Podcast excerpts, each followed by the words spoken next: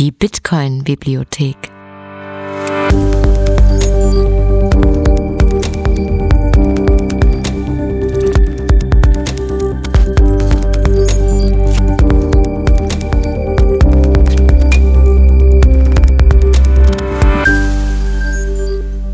Der Bitcoin-Lese-Podcast. Wunderbar. Ihr habt den Weg in den zweiten Teil der Doppelfolge zum White Paper und somit in den Plenarsaal 4b der Bitcoin-Bibliothek gefunden. Seid herzlich willkommen. Wir haben hier einen Special Guest, Volker Herminghaus. Volker durfte ich im Buchclub des Notsignal Podcast kennenlernen. Seine anschaulichen Erklärungen zu den zum Teil komplexen, aber immer wieder faszinierenden Puzzlestücken von Bitcoin haben mir nicht nur einmal eine Gänsehaut verpasst. Er ist Informatiker und hat sowohl technische als auch weltanschaulich philosophische Bücher zu Bitcoin übersetzt. Zum Beispiel das eher technische Grokking Bitcoin, Bitcoin begreifen von Kalle Rosenbaum und das eher ganzheitliche Bitcoin Selbstbestimmung durch Mathematik von Knut Swanholm. Alter Schwede, gute Bücher. Ich war unheimlich geehrt und erfreut, als Volker mir zugesagt hat, Satoshis White Paper und dessen Bedeutung mit mir zu diskutieren. Eigentlich wollten wir ja nur das White Paper besprechen und zwischendurch wird es auch etwas technisch, aber lasst euch nicht abschrecken. Letztlich ist es eine ganz schön umgreifende Diskussion geworden. Also nehmt Platz und viel Freude beim Zuhören. Volkers Twitter-Handle findet ihr in den Show Notes. Hallo Volker, vielen Dank, dass du dir die Zeit genommen hast, in die Bitcoin-Bibliothek zu kommen. Ich freue mich sehr auf unser Gespräch, denn wir haben heute ein ganz besonderes Thema. Wir werden ergänzend zur aktuellen Lesefolge das White Paper von Satoshi Nakamoto besprechen. Es markiert den offiziellen Beginn der Geschichte von Bitcoin. Da es auf neun Seiten einen sehr komplexen Zusammenhang zusammenfasst, bedarf es meiner Meinung nach einer gesonderten Erläuterung. Darum toll, dass du dabei bist. Ja, danke. Es freut mich, dabei zu sein und ich werde tun, was ich kann, um eventuelle Unklarheiten zu beseitigen oder einfach meinen Senf dazu zu geben. Ich bin ganz sicher, das wird gut. Ich schlage folgendes Vorgehen vor. Wir schauen uns zunächst einmal das Big Picture an, also welchen Stein hat Satoshi mit dem White Paper ins Rollen gebracht und sortieren es vielleicht auch einmal in, in den historischen Kontext ein. Und danach untersuchen wir die einzelnen Abschnitte des White Papers, denn sie beschreiben jeweils wichtige Puzzleteile der Idee von Bitcoin. Ganz kurz bevor wir loslegen, was ist überhaupt ein White Paper? Ein White Paper ist eine übersichtsartige Aufbereitung, ein kurzer Bericht oder Leitfaden, der die Essenz eines komplexen Themas prägnant zusammenfasst, um Lesern einen schnellen Zugang zu ermöglichen.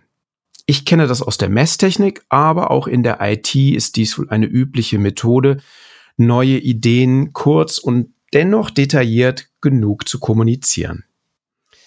Satoshi Nakamoto hat sein White Paper, das wie eine wissenschaftliche Publikation aufgebaut ist und mit Bitcoin, a Peer-to-Peer -Peer Electronic Cash System betitelt ist, am 31.10.2008 in der Cryptography Mailing List gepostet. Volker, welchen Geist hat Satoshi da aus der Flasche gelassen? Hm, einen ungeheuren Geist. ganz, ganz im Ernst, man kann das nicht überschätzen. Äh, die Erfindung von einem Geld, das keine vertraute Drittpartei benötigt, ist ungefähr vergleichbar mit der Erfindung von Schießpulver, mit der Erfindung, Erfindung des Buchdrucks oder des Internets. Es befreit nämlich die Menschheit aus einer bisherigen Fessel, in der sie sich vor, der Befind vor dieser Erfindung befunden hatte.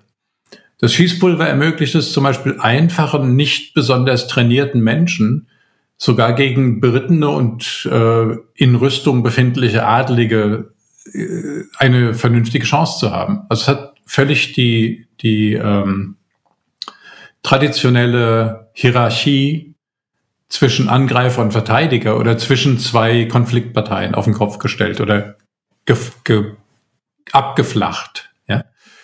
Ähm, das hat in manchen Ländern zu Revolutionen geführt und den Adel umstürzen lassen.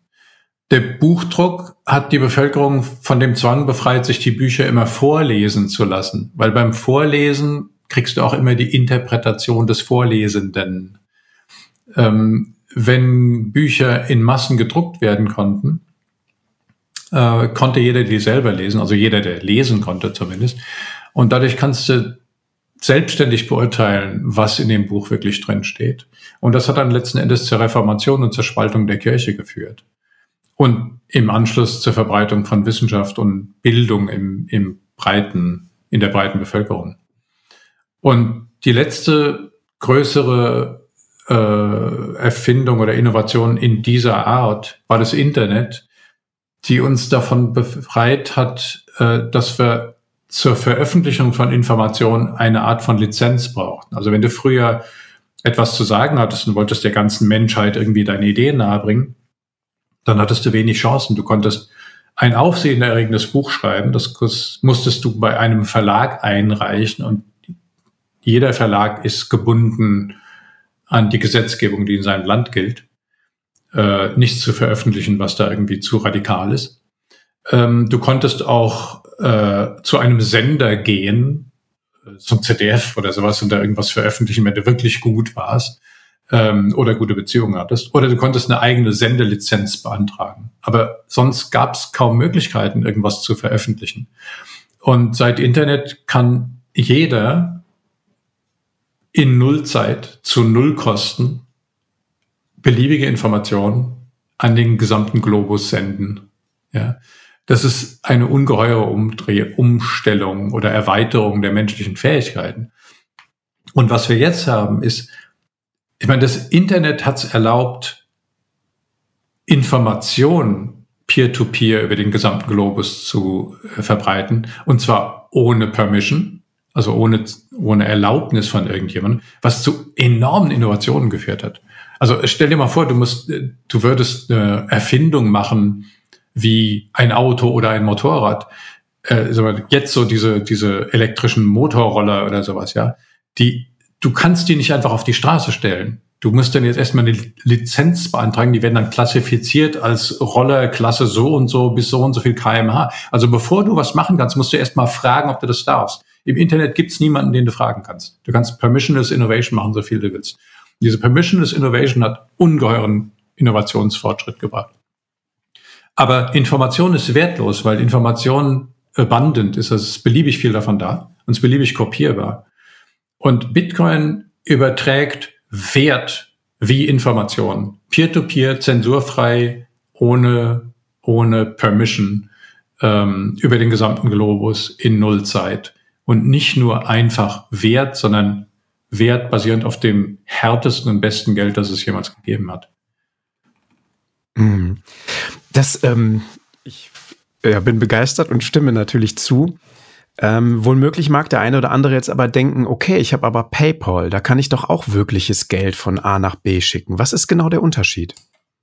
Ähm, ja, der Unterschied äh, findet sich auch gleich im ersten Abschnitt von dem White Paper. Mhm. Nämlich äh, der Unterschied ist das Vertrauen, was du brauchst, äh, um das zu benutzen. Du musst einer Drittpartei vertrauen, in dem Fall, in dem Fall PayPal.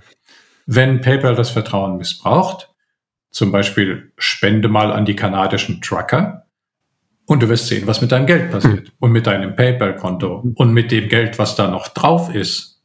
Das kriegst du nämlich dann erstmal 18 Monate lang gesperrt. Ähm, also das ist nicht wirklich Geld, was du da verschickst. Du verschickst die Bitte, dein Geld jemandem woanders zur Verfügung zu stellen, wobei sich PayPal dann so und so viel Prozent abzieht und selber behält. Ähm, und dieser Bitte kommt PayPal oft genug nach, dass die meisten Leute bei diesem Dienst bleiben. Aber es ist nicht so, dass du irgendwie die Kontrolle über dein Geld hättest. Bei Bitcoin ist es völlig anders. Bei Bitcoin ist niemand da, der dir die Kontrolle wegnehmen kann. Mm, mm. Im Grunde beantwortet das auch schon die zweite Frage, die ich gehabt hätte. Welches Problem löst es? Also es nimmt den Mittelsmann raus und macht es dadurch zensurresistent. Ja, also der, der Kernsatz, den Satoshi mal gesagt hat, ich kann den jetzt nicht wörtlich, aber er sagte im Prinzip, ähm, dass das Kern des Problems ist all das Vertrauen, was man haben muss, wenn man, wenn man mit dem Bankensystem interagiert. Du musst der Bank vertrauen, dass sie deine Zahlung durchführt und nicht zensiert und nicht Dinge abrechnet, die nicht passiert sind. Ähm, und du musst der Zentralbank vertrauen, dass sie die Geldmenge nicht inflationiert. Und beide Dinge werden immer wieder enttäuscht. Und deswegen ist das Bankensystem nicht ein System, in dem du arbeiten möchtest, wenn du eine Alternative hättest. Du hast nur bisher keine gehabt. Hm. Also es ist sozusagen die Neuerfindung oder du hast den Begriff Reformation eben genannt, die Reformation des Geldsystems? Könnte man so sehen. Man könnte aber auch sagen, also ich würde vielleicht nicht sagen Reformation, weil die Reformation mehr so eine, ja, das war mehr so eine Spaltung in zwei verschiedene Arten zu denken. Ähm, was mit Bitcoin passiert ist, wir hatten früher immer irgendeine Art von natürlichem Geld. Wir hatten immer eine Ressource, die universell begehrt war und sich deswegen im Laufe der Zeit als universelles Austauschmittel für Wert etabliert hat. Und im Laufe der Jahrtausende hat sich da am, am klarsten rauskristallisiert das Gold, nach, nach vielen Irrungen und Wirrungen mit Glasperlen und äh, Muscheln und Reihsteinen und so weiter. Aber ähm, an den meisten Stellen der Welt hat sich irgendwann Gold durchgesetzt, weil es A nicht korrodiert, also es bleibt über die, es erhält sich über die Zeit. Dadurch ist auch äh, die, die Menge des Goldes, was an Land ist oder was oberhalb der Erde ist, ist streng monoton wachsend. Ja, also es, es geht keiner hin und steckt das Gold wieder in den Boden rein und verdünnt es wieder. Also, oder es geht auch nicht durch Korrosion kaputt. Und dadurch ist sehr viel Gold oberhalb der Erde und dadurch ist der, der äh, Stock to Flow, also die, die, das Verhältnis zwischen dem, was schon da ist und dem, was neu geschaffen wird, sehr, sehr niedrig. Das heißt, es gibt jedes Jahr so zwischen ein und zwei Prozent neues Gold. Und es gibt auch jedes Jahr so zwischen ein und zwei Prozent neue Menschen. Das heißt, das ist die Menge pro Gold pro Mensch ist ungefähr eine Unze, so mehr oder weniger schon immer.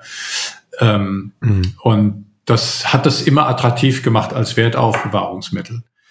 Äh, und äh, es, es war aber bei weitem nicht perfekt. Es ist zum Beispiel zu dicht für den Wert. Also du kannst, selbst wenn du eine kleine Goldmünze hast, das war immer so ungefähr der Wochenlohn von einem Arbeiter. Ähm, mhm. Deswegen hast du dann irgendwie andere Sachen gehabt, also Silbermünzen gehabt oder Kupfermünzen oder sowas, die niedrigeren Wert hatten, weil Gold einfach zu viel Wert pro Gramm oder pro Kubikzentimeter erhält. Ist nicht ideal. Und in der heutigen Zeit ganz wichtig ist, ähm, du kannst es eben nicht irgendwo in einen Computer reinstecken und es kommt in Australien wieder raus. Eine Sekunde später. Das geht nicht. Das ist einfach an die physische Welt gebunden. Und die Probleme, die Gold hatte in Bezug auf zum Beispiel die Wertdichte und auf die Teilbarkeit und auch auf die Verifizierbarkeit, ja, wenn, geh mal sicher, dass eine Goldmünze wirklich aus Gold ist und nicht aus Wolfram oder aus Blei mit Goldauflage. Ja, das ist schwer. Deswegen gibt's ja das, diese, diese typische Handbewegung, dass Leute in den alten Western so auf eine Goldmünze drauf beißen, um zu gucken, ob es nicht Blei mhm. ist. Ja, bei Blei, da hast du dann einen Abdruck drin, bei Gold nicht. Aber das sind sehr grobe Annäherungen an eine, an eine mhm. echte mhm. Überprüfung. Ähm, und diese, diese Probleme hat man bei Gold versucht zu eliminieren oder zu umgehen, dadurch, dass man sagt, okay, du hinterlegst das Gold bei der Bank, die Bank prüft es einmal richtig und dann gibt sie eine, Quittung über so und so viel Gold und die Quittung kannst du dann theoretisch überall bei der Bank benutzen und um wieder da Gold zu kriegen. Ähm, aber es hat sich dann etabliert, dass man, weil man die, diese Banknoten, also diese Bankquittungen, die, waren, die hießen dann Banknoten, ähm, dass man die viel besser teilen kann als Gold und in jeder Stückelung kriegte und irgendwo hinschickt als Information und dann werden sie woanders wieder ausgedruckt, letzten Endes. Ähm, so hat sich dann etabliert, dass man so ein Meta-Gold geschaffen hat, äh, was für den täglichen Handel benutzt wird für die Interaktion. Aber im Jahr 1971 ist der Nixon im Prinzip hingegangen und hat dieses ganze Kartenhaus, was ja auf, das, auf dem Gold aufbaut, dadurch entwertet, dass er gesagt hat, die Möglichkeit dafür Gold zu kriegen, ist jetzt nicht mehr vorgesehen. Ja. Und da hat er praktisch das Fundament unter dem Kartenhaus weggezogen und das Kartenhaus ist stehen geblieben. Aber seitdem wackelt es halt immer mehr. Ja. Und jetzt ist es mhm. kurz davor zusammenzubrechen. Und also nochmal zurück, den Bogen. Wir hatten immer ein, ein physisches Gut, was versucht hat, als Geld zu funktionieren, was das aber wegen, weil es halt ein natürliches Produkt war, äh, nicht optimal gemacht hat. Und Satoshi ist hingegangen und hat gesagt, ich gehe andersrum vor. Ich gucke mir, was müsste dein optimales Geld tun? Es müsste unendlich teilbar sein, es müsste unendlich oder beliebig leicht verifizierbar sein, unendlich portabel sein, es müsste durch eine digitale Leitung gehen in Nullzeit, ohne Kosten. Ähm, es müsste sicherbar sein, ohne Waffen und ohne Tresor und, und, und, und, und. Und all diese Eigenschaften hat er optimiert. Alle bis auf eine einzige. Die eine einzige Eigenschaft, die er nicht optimieren konnte, ist die, dass alle Leute schon wissen, dass Bitcoin das ideale Geld ist. Ja, also diese, diese hm. Reverse Loop Eigenschaft, ja, also das Begreifen, dass das das ideale Geld ist, das gehört ja auch dazu. Ja, das hm. Gold hm. fast ideales, also das Gold unter den physischen Dingen das ideale Geld ist, hat jeder begriffen dass Bitcoin unter allen Dingen das ideale Geld ist, werden alle begriffen haben in ein paar Jahren. Aber das ist jetzt noch nicht der Fall. Und das ist eben etwas, was, worauf Satoshi keinen direkten Einfluss haben konnte. Das konnte er nicht programmieren. Aber das wird sich eben ergeben. Und dann mhm. ist es das endgültige Geld. Das Faszinierende daran ist ja auch, dass, wie du das gerade darstellst, ne, also es kann nicht von oben herab dirigiert werden, also Satoshi hat es einfach in Umlauf gebracht und es ist eine Bottom-up-Bewegung. Das heißt, es muss irgendwie von unten herauf wachsen. Es gibt keine Zentralbank, die sagt, das ist jetzt das Geld, sondern es soll ja für jeden da sein. Es soll vollkommen inklusiv sein. Und ja, du musst dich damit beschäftigen, um zu verstehen, was es ist. Und so wächst es auch gerade. Ne? Es gibt ja immer mehr Leute, die sich damit beschäftigen und dahinter steigen. Verdammt, da passiert gerade was. Ne? Also ich meine, ja. aus dem gleichen Grund mache ich diesen Podcast hier, weil ich gedacht habe, Mensch, da passiert was. Also was, was ist das hier, ne? Ich, ich muss hier nicht darauf warten, dass mir von außen jemand sagt, dass, dass da hier passiert was ganz Großes. Das passiert von unten. Ja, und ich möchte, ne, ich möchte es ein bisschen abändern, was du gesagt hast. Man muss nicht verstehen, was es ist, um es zu benutzen oder um davon zu profitieren. Man muss nur verstehen, was es ist, um wenn man früher dabei sein will als andere und dann hinterher davon profitieren kann, dass man früher dabei war. Wenn ich sich in, also ich rechne mal jetzt mit dem Schlimmsten, ja, wenn sich in ein bis zwei Generationen das Ding gut durchgesetzt hat, spätestens, dann muss niemand mehr wissen, was, wie das funktioniert und warum das wirklich Geld ist und so weiter. Das ist dann einfach so.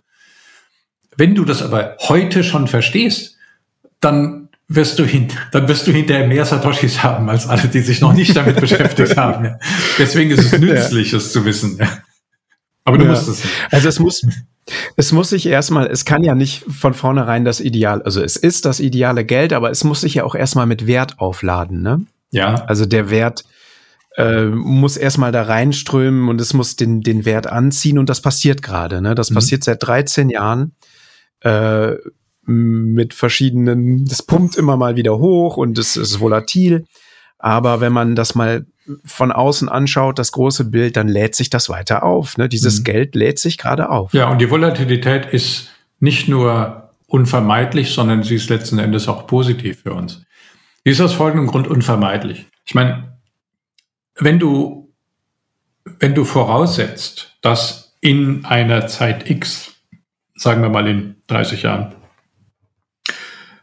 der größte Teil des Weltvermögens in irgendeiner Form in Bitcoin geflossen sein wird, dann ist ein Bitcoin mehrere bis viele Millionen Dollar wert nach heutiger Kaufkraft.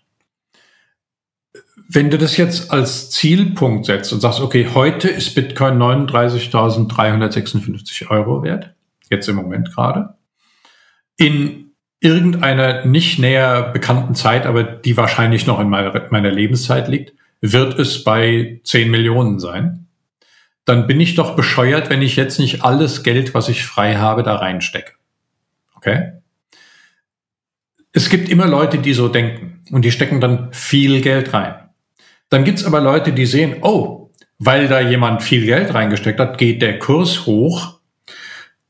Dann habe ich ja jetzt einen Gewinn gemacht, dann verkaufe ich jetzt ganz viel, weil mich interessiert nicht, was es in 30 oder 50 Jahren ist. Mich interessiert, dass ich morgen ein neues Sofa brauche. Okay. So, und dadurch kriegst du immer Preisschwankungen rein. Weil, ich meine, es, es, es ist, es ist völlig absurd zu glauben, es könnte linear gehen. Wenn es linear gehen würde, würdest du ja extrapolieren können. Okay, das steigt jedes Jahr um so und so viel. Also kannst du genau kalkulieren, wie viel du wann reinsteckst, um das beste Ergebnis zu kriegen. Und dann passiert das und dadurch verzerrt sich der Preis. Also die, die Annahme, dass es keine Volatilität hätte, würde dazu führen, dass die Volatilität sofort entsteht. Ist ein bisschen schwer, das ohne Grafik zu erklären, das aber Volatilität in diesem Zusammenhang ist völlig unausweichlich. Aber sie ist gut, hm. weil du kannst einfach schauen, by the fucking dip, ja. Dafür ist Volatilität da. Genau, ja. Genau, und du hast jetzt ja das, das große Bild schon so ein bisschen umrissen, oder wir haben schon sehr weit ausgeholt und das finde ich auch gut so. Bei der ganzen Geschichte, da kommt jemand her in so einer Kryptographie-Nischen-Mailing-Liste und postet dieses Ding, nennt sich Satoshi. Ist das wichtig zu wissen, wer das ist? Es ist wichtig, dass niemand weiß, wer es ist. Also es ist genau das Gegenteil. Es ist wichtig, dass niemand weiß, wer Satoshi ist, denn wenn das bekannt wäre, wer es ist, würde der so auf der Flucht sein wie Edward Snowden. Der würde ununterbrochen von allen Staaten auf der ganzen Welt gejagt. Äh, Assange und Snowden sind so zwei wahren äh, äh, Bilder.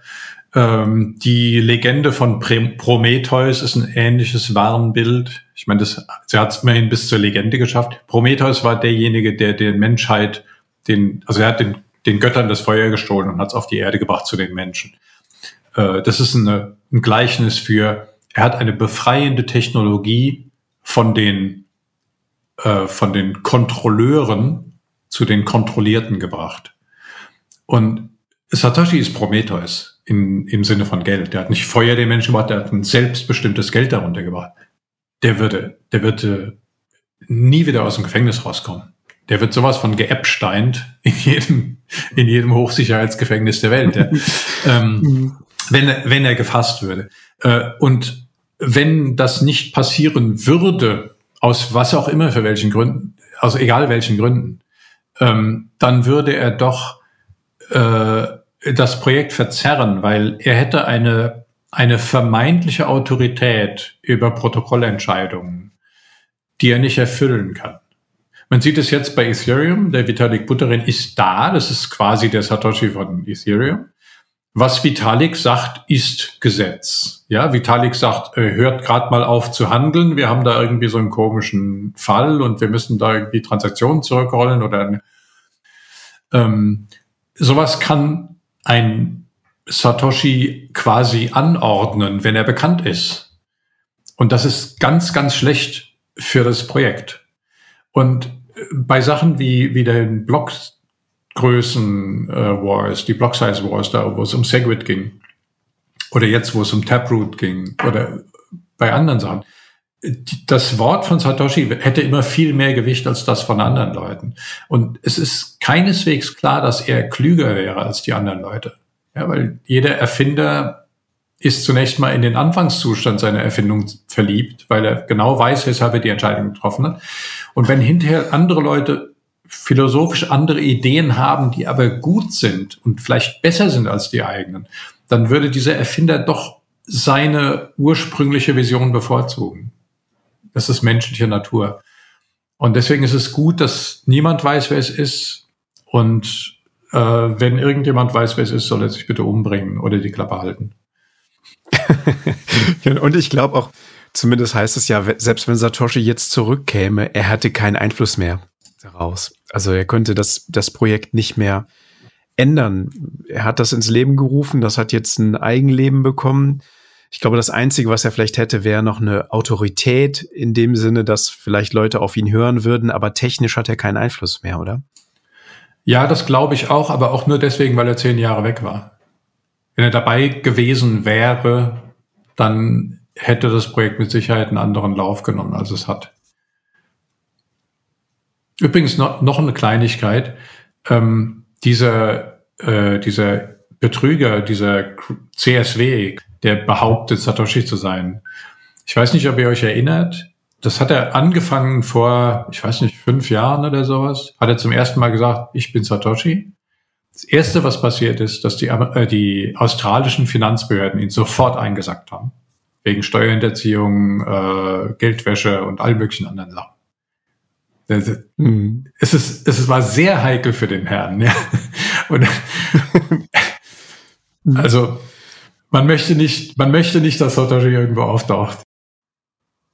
Nee. Und ja, er könnte es auch eigentlich ganz einfach beweisen, indem er einfach einen der Millionen Coins, die er hat, bewegt oder mit seiner, seinem Key signiert. Aber das ist nicht passiert. Genau. Und das ist auch gut so. Ja. Also Satoshi hat ja noch, ich glaube, knapp eine Million Coins in einem ganz frühen Wallet liegen und die bewegen sich nicht. Ja. Genau. Du hast im Grunde die zweite Frage auch schon beantwortet, warum Satoshi verschwunden ist. Vielleicht noch ganz kurz. Ähm, Satoshi ist ja, hat ja ganz bewusst seinen Abtritt auch ähm, bekannt gegeben. Das war kurz nachdem WikiLeaks oder das kurz nachdem die Community empfohlen hat, WikiLeaks doch nahezulegen, Bitcoin zu benutzen. Da war Satoshi sehr gegen. Und es gab noch einen anderen Umstand, den, welcher war das? Kannst du das vielleicht noch mal kurz erklären? Also soweit ich, ich bin nicht besonders gut in Bitcoin-Historie, aber soweit ich es mitgekriegt habe, gab es damals den Entwickler Gavin Andreessen und der hat, äh, dem hat Satoshi viel Vertrauen entgegengebracht. Der hatte auch, soweit ich weiß, die Keys, um Bitcoin Core zu signieren auf der, auf dem GitHub äh, oder auf dem Repository jedenfalls. Ähm, und äh, dieser Gavin Andreessen hat dann Vorträge für die CIA gehalten. Und man munkelt, oder ich habe es so verstanden zumindest, dass er wohl der CIA Vorschläge gemacht hat, wie man Bitcoin oder wie man Einfluss auf Bitcoin so nehmen könnte, dass sich Zahlungsströme besser verfolgen lassen und so weiter. Und in, das muss den Satoshi so dermaßen erschreckt haben, dass, also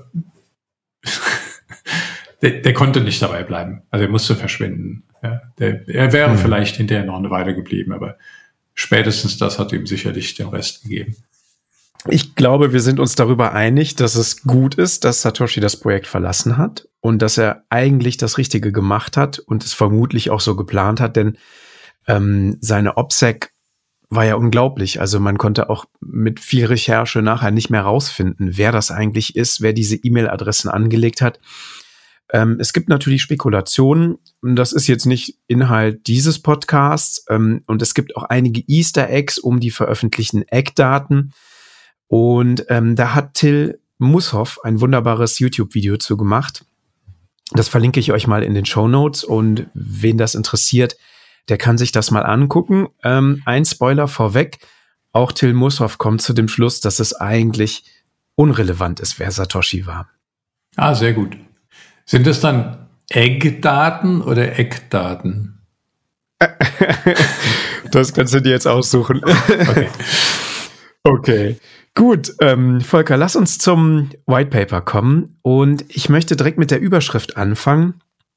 Und zwar stellt Satoshi ein Electronic Cash System vor. Jetzt haben wir in der letzten Folge habe ich das ähm, die Geschichten, die wir über Geld erzählen, von Andreas Antonopoulos vorgelesen. Und da geht er ganz besonders auf Bargeld ein und erzählt die Vorzüge von Bargeld. Und jetzt schlägt hier dieser unbekannte Satoshi ein elektronisches Bargeld vor. Was ist das Besondere an Bargeld und warum elektronisches Bargeld? Ja, das es, Bargeld hat viele Besonderheiten, aber äh, die Besonderheiten, die Satoshi interessiert haben, äh, dürften gewesen sein, dass Bargeld erstens völlig anonym ist, zweitens peer-to-peer, -peer, das heißt, es braucht keine Drittpartei. Und drittens irreversibel. Äh, das sind die drei Qualitäten, die bei Bitcoin am wichtigsten sind. Ja, es ist einfach, äh, niemand kann es verhindern, niemand kann es erzwingen, niemand kann es abändern, niemand kann es zurückrollen und niemand weiß, wer es war. Ja, das, das ist elementar für freien äh, Werteaustausch oder freie Transaktionen zwischen beliebigen Menschen, die sich weder kennen noch vertrauen müssen. Ähm, Bargeld hat natürlich, also Bargeld hat eine Eigenschaft, die Bitcoin nicht haben soll, nämlich, dass es von einer zentralen Stelle ausgegeben ist und theoretisch gefälscht werden kann oder beliebig inflationiert werden kann. Das ist bei Bitcoin nicht der Fall. Das ist aber bei Bargeld der Fall. Also Bitcoin ist besser als Bargeld, muss auch besser sein. Und es lässt sich natürlich auch über Kommunikationskanäle übertragen. Ähm, und ganz anders sichern und, und äh, quasi backuppen und, und äh, mitnehmen und so weiter als Bargeld. Also es ist äh, dem Bargeld überlegen. Was, was aber in der Diskussion speziell über äh, Bitcoin Cash und ein paar andere äh, merkwürdige Forks von Bitcoin, was in der Diskussion immer wieder benutzt wurde, war das Argument, dass weil Satoshi sagt, das ist ja Cash, meinte der ja, dass man damit so Sachen kauft, die man heute mit Cash kauft, also Kaffee und Pizza und sowas. Ist aber ein Irrtum. Also du kaufst Kaffee und Pizza mit Bargeld, weil, weil die Gebühren für die Kreditkartenzahlung oder die, die, der Overhead der Kreditkartenzahlung ist zu groß gewesen. Inzwischen geht's ja, aber ähm, Bargeld ist einfach geeigneter. Ja? Du hast so ein Ding dabei, schmeißt auf den Tisch und dann kriegst du deinen Kaffee. Ähm, das ist aber nicht das, worum es bei Bitcoin geht. Das, zu glauben, dass es darum ginge, war ein Irrtum, den Roger Ver damals gemacht hat. Und ich glaube, er hat es inzwischen auch verstanden. Die BSV-Leute haben es immer noch nicht verstanden, aber mhm. die verstehen sowieso nicht. Also es geht eigentlich darum, dass wenn wir beiden jetzt Handel treiben, dass ich dir zehn Einheiten einer Währung gebe, du nimmst die einfach an. Es ist keiner dazwischen wie du sagst, es ist irreversibel, wenn du das nicht willst. Du kannst mir das zurückgeben, aber wenn du das nicht willst, behältst du es einfach.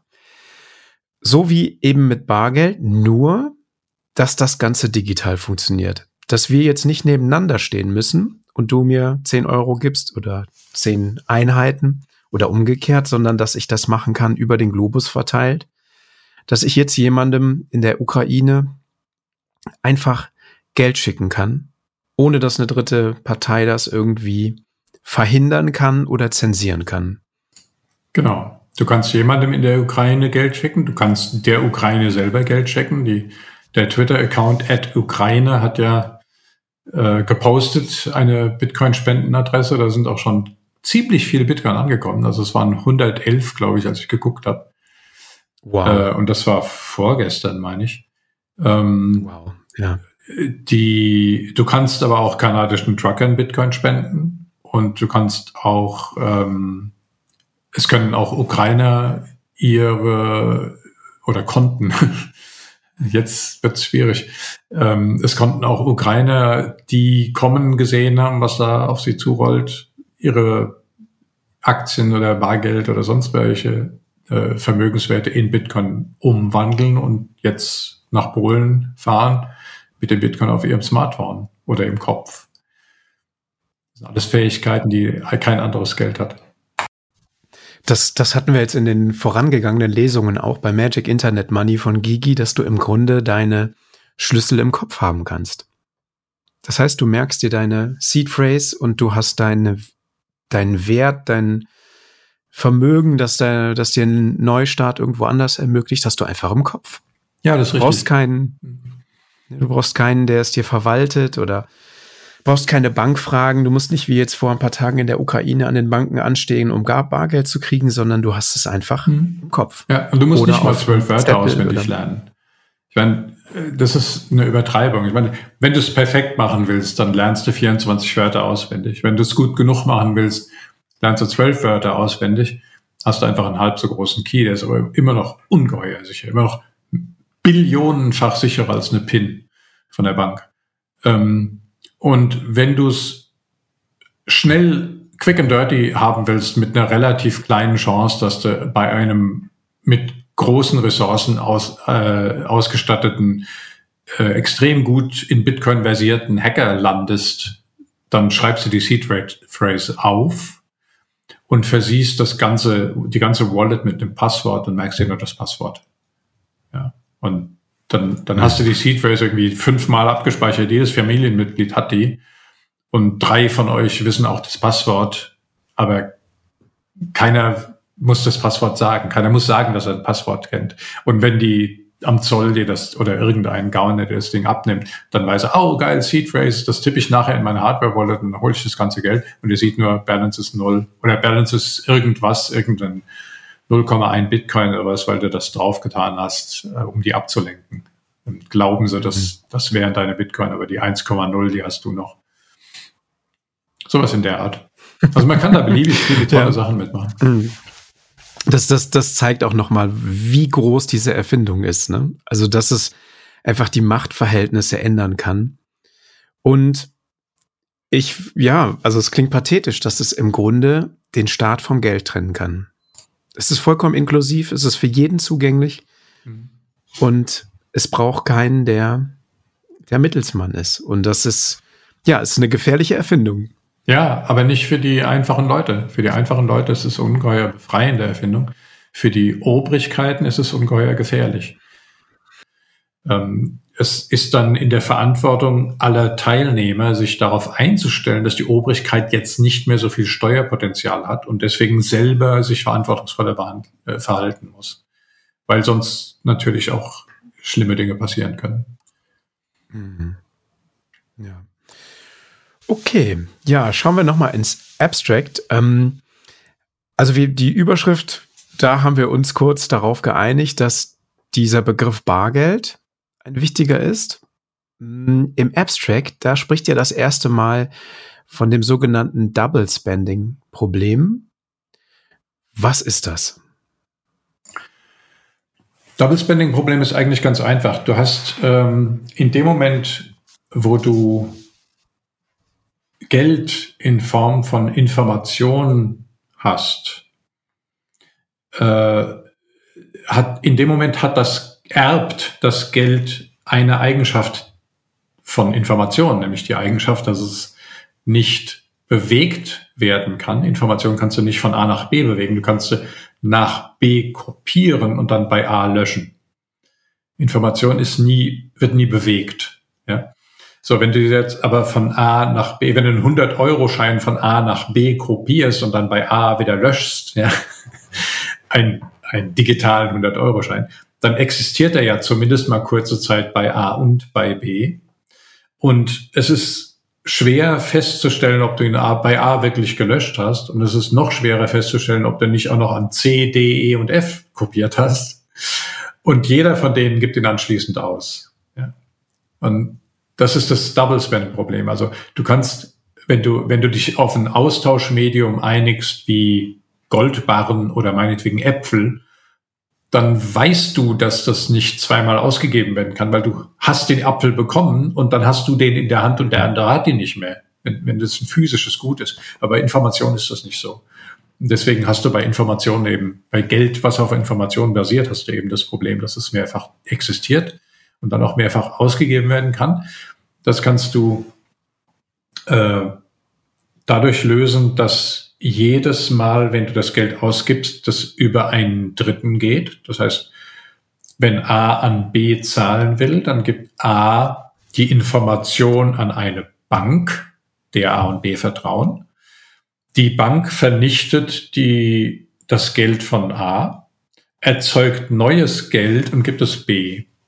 Ja, und dann, weil die Bank das A-Geld vernichtet hat, kann das jetzt nicht mehr ausgegeben werden. Aber die Voraussetzung ist, dass du eine Bank hast, der alle vertrauen. Und wenn die Bank korrumpiert ist und mehr ausgibt, als sie eingenommen hat, hast du ein Problem. Und wenn die Bank vom Staat gezwungen wird, irgendwas zu tun, hast du ein Problem. Und wenn die Bank offline ist, weil die irgendjemand mhm. die gehackt hat, hast du ein Problem. Und wenn die Bank pleite geht, hast du ein Problem und, und, und, und, und. Und wenn die Bug, buggy Software hat, hast du ein Problem. Du hast lauter Probleme, die du dadurch erbst, dass du einen Dritten dabei hast. Und mhm. wenn du das ohne Bank machen willst, dann geht es nur dann, das schreibt der Satoshi unglaublich kompakt, ganz, ganz am Anfang. Das ist beeindruckend, wie, wie schön knapp das formuliert ist, ganz im Gegensatz zu dem, was ich hier labere. Ähm, nee, das ist super, Volker. wenn, du, wenn du das ohne Dritten machen willst, dann kannst du das nur dadurch machen, dass jeder der Dritte ist. Das heißt, du kannst es dadurch machen, dass jeder alle Informationen hat. Mhm. Und das erzwingt sofort ein Broadcast-Netzwerk. Also das, das, daraus folgt sofort, dass alle Informationen an alle Teilnehmer broadcastet werden müssen in dieser Netzwerkstruktur mhm. und dass alle Knoten zunächst mal die Informationen ver verarbeiten und am besten auch vorhalten müssen sofort die Netzwerkstruktur klar. Das sind, glaube ich, zwei Sätze, die der Satoshi in dem White Paper schreibt. Ist das nicht ähm, das sogenannte Byzantine Generals Problem? Also das Problem der byzantinischen Generäle? Das hat damit zu tun, ja. Also das, das wird immer wieder genannt und viele Leute wissen nicht genau, was es ist. Deswegen skizziere ich es mal kurz. Das führt sich mhm. auf ein Gleichnis zurück, was aus der Informatik kommt. Und da geht es also man, man, man entwirft da das Bild, dass eine Gruppe Generäle mit ihren jeweiligen Armeen die Stadt Byzanz einnehmen wollen, die als schwer zu erobern galt. Und die Generäle können ungeheuer viel gewinnen, wenn sie sich auf eine auf einen Zeitpunkt oder eine Angriffsstrategie einigen, also sagen wir, wenn sie sich einigen, ja, und das dann durchführen, dann ist der Gewinn sehr hoch. Wenn sie sich nicht einigen, geht der Angriff schief und alle verlieren ziemlich viel. Und wenn jemand verrät, dann verdient der Verräter ungeheuer viel und alle anderen gehen bankrott. Okay? So, und jetzt ist die, die Schwierigkeit, wie kannst du es schaffen, dass der Angriff gelingt obwohl Verräter dabei sind, und zwar sowohl unter den Generälen als auch unter den Botschaftern, die die Nachrichten zwischen den Generälen vermitteln. Also ein, eine Randbedingung ist noch, die Generäle sind nicht alle in einem Zelt oder so, sondern das ist eben eine Analogie zu einem verteilten Computersystem. Ja? Das sind einzelne Netzwerkknoten, die nicht, äh, nicht ein Algorithmus irgendwo auf, auf dem Computer läuft.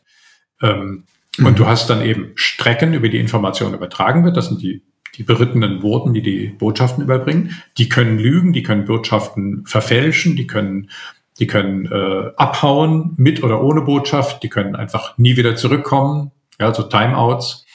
Und eben die Netzwerkknoten können lügen und können A sagen und B tun. Und wie garantierst du, dass der Angriff, die Koordination dieses Angriffs funktioniert und der Angriff dann auch tatsächlich stattfindet? Das ist das Problem der byzantinischen Geräte, ein, äh, Geräte, äh, Generäle. Das war in der Informatik über, keine Ahnung, 40 oder 50 Jahre ungelöstes Problem. Und alle waren sich einig, dass das höchstwahrscheinlich gar nicht lösbar ist. Das hat Satoshi mal ebenso einfach gelöst. Mit dem Proof of Work. also, er erwähnt es ja im White Paper noch nicht ja, mal. Ne? Erwähnt also, es nicht das mal. Ja? Und, und das, ja. das Witzige ist, am Anfang, als das hochkam, haben die ersten Leute, die das Paper gelesen haben, gesagt, oder die, die sich mit dem Bitcoin Source Code dann beschäftigt haben und mit Satoshi geredet haben, haben gesagt, ja, das geht ja gar nicht. Du bräuchtest dafür eine Lösung des byzantinischen generelle Problems. Das kann ja gar nicht gehen. Das ist ja ungelöst. Die haben nicht verstanden, dass die Lösung gerade vor ihnen liegt, weil, weil das so unwahrscheinlich war, dass es tatsächlich jemand gelöst hat. Aber er hat mhm. es gelöst. Mhm. Okay. Wie man sieht. Ja, das, ja, ich meine, das, das, funktioniert alle zehn Minuten seit 13 Jahren. Und das ist äh, von den, genau, also das ist der größte Honeypot der Weltgeschichte. Ja, also da sind, da wartet eine Billion, äh, knapp eine Billion Dollar drauf, irgendwie annektiert zu werden durch irgendwelche Hacker. Seit 13 Jahren ständig wachsend und es schafft keiner. ja, es ist, ist Wahnsinn, weil da steckt einfach so viel Rechenpower drin, ne? In, dem, in diesem verteilten Netzwerk, dass es, also ja, genau, ich glaube, wir kommen aber auch noch da drauf. Wir sind ja eigentlich noch bei dem Abstract. ich hätte noch eine Frage zu dem Abstract, aber die kann ich eigentlich auch ganz gut im Fazit stellen. Von daher lass uns mal in die Einführung gehen. Äh, da spricht er so ein bisschen von Händlern und Kunden. Also es hört sich jetzt erstmal ganz harmlos an, ne? als würde es hier um E-Commerce gehen. Also wie kann man Betrug im E-Commerce vermeiden?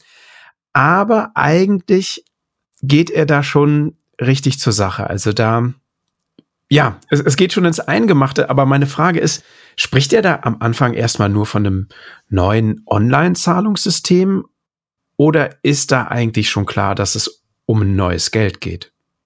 Ich denke, es ist klar, dass es um ein neues Geld geht, denn ein Online-Zahlungssystem äh, mit herkömmlichem Geld geht ja nicht ohne Drittpartei. Du hast immer die Drittpartei dabei und du würdest sie nie loswerden.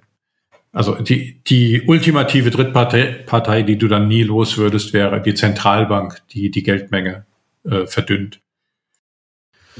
Ja, und dann sagt er ja am Ende, ne, um dieses Problem zu lösen. Er zieht das ja so auf und sagt, ne, wir, wir haben eben dieses Problem im Internet mit Zahlungen. Ähm, schlag, schlagen wir, er spricht hier in der Wir-Form, schlagen wir ähm, ein verteiltes System vor, ein Peer-to-Peer-System mit Zeitstempeln und Rechennachweisen, das die Reihe der Trans äh, Transaktionen sortiert. Das klingt jetzt erstmal alles noch so ein bisschen abstrakt, aber er geht das, er rollt das jetzt so Stück für Stück auf. Und dann würde ich gerne zum zweiten Abschnitt springen. Da geht es nämlich um Transaktionen.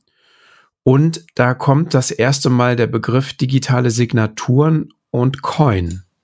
Kannst du kurz erklären, was das ist? Ja, gern. Ich würde aber gerne zum Vorgängerabschnitt eine ganz kleine Kleinigkeit sagen, was mich absolut gerne, was mich, äh, was ich sehr interessant fand und was auch die Hörer mal wissen sollten der spricht nicht, ähm, er spricht von einem Zeitstempel-Server.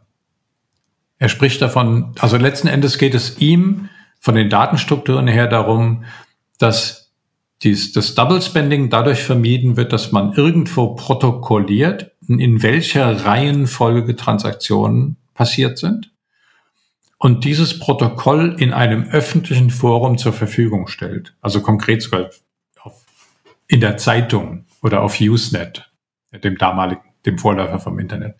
Ähm, und in einem späteren Schritt sagt er dann, natürlich kann man das auch in einem eigenen Netzwerkprotokoll machen und so weiter. Und das, das wurde es dann. Aber es geht darum, die Reihenfolge der Transaktionen zu bestimmen über einen Zeitstempelserver. In den, in den Referenzen hinten sind auch drei äh, Literaturangaben, von denen zwei sich nur mit Zeitstempeln befassen.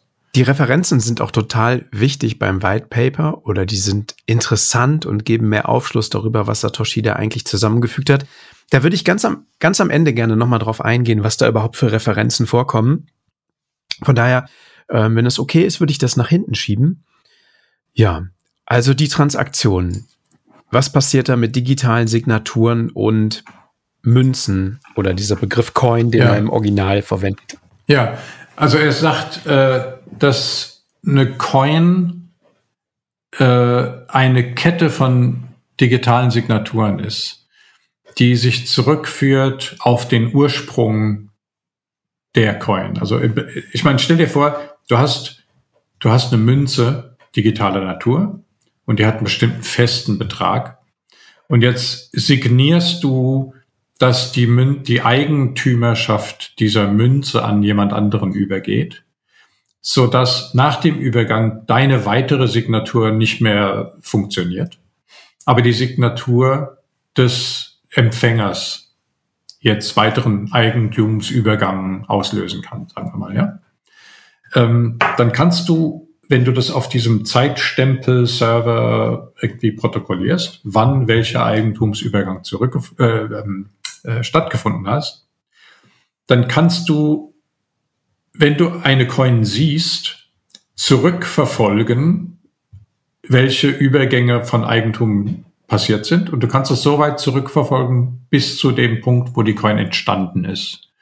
Das ist die grundlegende Datenstruktur, die in Bitcoin sind. Das ist eine Coin, nichts weiter ist als eine Kette von Transaktionen, die mit dieser Coin passiert sind und die mit den digitalen Signaturen äh, autorisiert worden sind. Also wenn man das so sieht, gibt's eigentlich gar keine Coins. Es gibt keine Münzen, sondern es ist einfach eine Reihenfolge von, ja, wie sagt man das, Schuldverschreibungen oder von Besitzübergängen? Ja. Wie, wie, was ist es denn Ja. eigentlich? Also, Es ist nicht, es ist nicht einfach. Es ist was, wozu es in der physischen Welt nicht wirklich ein Äquivalent gibt. Ich habe ein einigermaßen gutes Analogon gefunden, das kann ich gleich mal ansprechen. Aber bleiben wir noch für einen Moment bei dem, bei dem Begriff der Coin, denn ich, ich finde, in der, in der letzten Zeit sagen mir zu viele Leute immer UTXO, die nicht so richtig wissen, was eine UTXO ist. Und jeder sagt UTXO. Der Satoshi sagt selber immer Coin. Also eine UTXO ist eine Coin, das ist dasselbe. Ein nicht UTXO ist die Abkürzung für, UTXO ist die Abkürzung für Unspent, also noch nicht ausgegebene, Unspent Transaction Output. Mhm. Also ein Transaktions-Output, der nicht schon wieder ausgegeben wurde. Okay, das wirft jetzt ein paar Mhm. Fragen auf. Die beantworten wir jetzt. Eine Transaktion ist so ein Eigentumsübergang von dem ersten Besitzer zum nächsten Besitzer. Diese Transaktion besteht aus Geld, das in die Transaktion reingesteckt wird und Geld, was aus der Transaktion rausgeht. Das sind die Inputs, die reingehen, die Outputs, die rausgehen. Transaction Outputs, die TXOs und die Transaction Inputs, die TXIs. Von denen redet aber Mhm. keiner, weil die nicht interessant sind. Das einzig Interessante sind die noch nicht ausgegeben, noch nicht schon wieder ausgegebenen Transactions Output, Transaction Outputs, das Mhm. sind eben die UTXOs. Und die viel leichter sprechbare Version davon ist einfach Coin. Okay? okay, okay. So, jetzt, Mhm. wie kommt denn das Geld in so eine Transaktion rein? Das Geld kommt in eine Transaktion rein, indem man als Input verweist auf den Output einer Vorgängergeneration. Also man benutzt sozusagen eine UTXO von vorher, stopft die in seine Transaktion rein und erzeugt dann einen neuen, eine neue UTXO, die zu dem Menschen geht, den man gerne bezahlen möchte. Warum nimmt man jetzt nicht gleich die ursprüngliche UTXO? Ganz einfach. Ich habe eine UTXO im Wert von 10 Euro.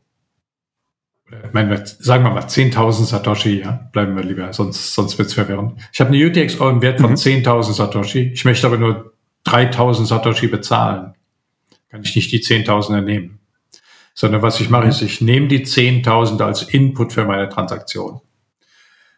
Dann erzeuge ich zwei Outputs. Einmal 3000, die gehen an den Händler Mhm. und einmal 6500, die gehen an mich. Das ist mein Wechselgeld. es fehlen noch welche. Genau, da fehlen noch 500. Mhm. Was mache ich mit denen? Damit mache ich gar nichts. Damit macht der Miner was. Das ist die Gebühr, die ich bereit bin, dem Miner zu überlassen, dafür, dass er meine Transaktion überhaupt bearbeitet und in einen Block reintut. Das kann ich selber wählen. Also die, die Summe der Inputs minus die Summe der Outputs gibt das, was als Gebühr der Miner sich grapschen kann, ja, und für sich selber benutzen kann. Mhm. Das, das ist das, was das Netzwerk und ja eigentlich am Laufen hält. Es muss ja irgendwie einen Anreiz geben, dass sich Leute daran beteiligen, dass sie Blöcke verarbeiten, Mhm. Rechenpower, Equipment da reinstecken. Da kommen wir gleich noch drauf beim Kapitel Anreize. Ja. Ich glaube, du hast jetzt schon ganz gut erklärt, es geht im Grunde, geht es darum, Transaktionen zu haben, die man nachvollziehen kann. Also wie wandern die von einem Eigentümer zum anderen? Und diese Eigentümer, die können die ausgeben, können das verifizieren, die haben mal digitale Signaturen und können sagen, okay, ich möchte jetzt diese, diesen Coin, bleiben wir mal bei dem Begriff, ich möchte den bewegen von A nach B zum nächsten Eigentümer und ich kann das damit ähm, signieren. Genau. Es ist eben wichtig, dass wenn du eine Coin bekommst, dass du feststellen und verifizieren kannst, dass diese Coin nicht irgendwo aus der Luft kommt. Ja, ich, ich kann natürlich mhm. einfach äh, eine Datenstruktur erzeugen, in der 10 Transaction Outputs drin sind, a 500 Bitcoin und kann die irgendjemandem schicken. Du, du behauptest, da kommen irgendwie 500 Bitcoin in diese, in diesem Transaction Output an und ich krieg die. Aber ich möchte mal gucken, ob die überhaupt gelten. Also ich gucke jetzt mal, ob das Falschgeld ist oder echtes Geld. Und deswegen geht er hin und sagt, okay, ich gucke in die Transaktion rein, dessen UTXO, also dessen Coin jetzt bei mir ankommt. Und bevor ich dir die Ware gebe, gucke ich mal, ist die überhaupt gültig bei dir angekommen? Ja, dafür muss sie ja wiederum aus einer Transaktion kommen, die irgendwo Inputs hatte, also wo andere Coins reingegangen sind, die mindestens diesen Wert hatten. Das heißt, der geht jetzt rückwärts durch die Transaktionskette und guckt an, okay, diese UTXO mit 50, sagen wir 50 Bitcoin, die ich kriegen soll, ähm, die kommt aus einer Transaktion, die Bitcoins verbraucht hat von 100, Bit, also Inputs verbraucht hat, die 100 Bitcoin wert sind. Und die, die 100 Bitcoin bekommen hat, die kommt aus einer Transaktion, die 105 Bitcoin verbraucht hat und so weiter und so weiter rückwärts, ja. Wenn du jetzt an irgendeiner Stelle was siehst, was nicht plausibel ist, zum Beispiel, ja, und diese 105 Dingens, äh, Transaktion, die kommt aus einer Transaktion, wo nur 300 Satoshi reingingen, dann weißt du, dass da was nicht stimmt. Ja? Also du kannst, mhm. das ist jetzt ein sehr drastisches Beispiel, aber die Sache, der Punkt ist, du kannst, du musst diese Transaktionskette rückwärts verfolgen. Und du wirst die so lange rückwärts verfolgen bis zu dem Punkt, wo die Coin entsteht. Und mhm. entstanden ist sie beim Mining in der Coinbase-Transaktion, also diese erste Transaktion, die in jedem Block drin ist, die die mhm. Belohnung und die Gebühren für den Miner enthält. Das waren am Anfang ja diese 50 Bitcoin pro Block. Inzwischen sind 6,25. Mhm. Dazu kommen dann immer noch die Gebühren. Das ist jetzt, zurzeit sind so um die 6,3, die die so eine Coinbase-Transaktion enthält.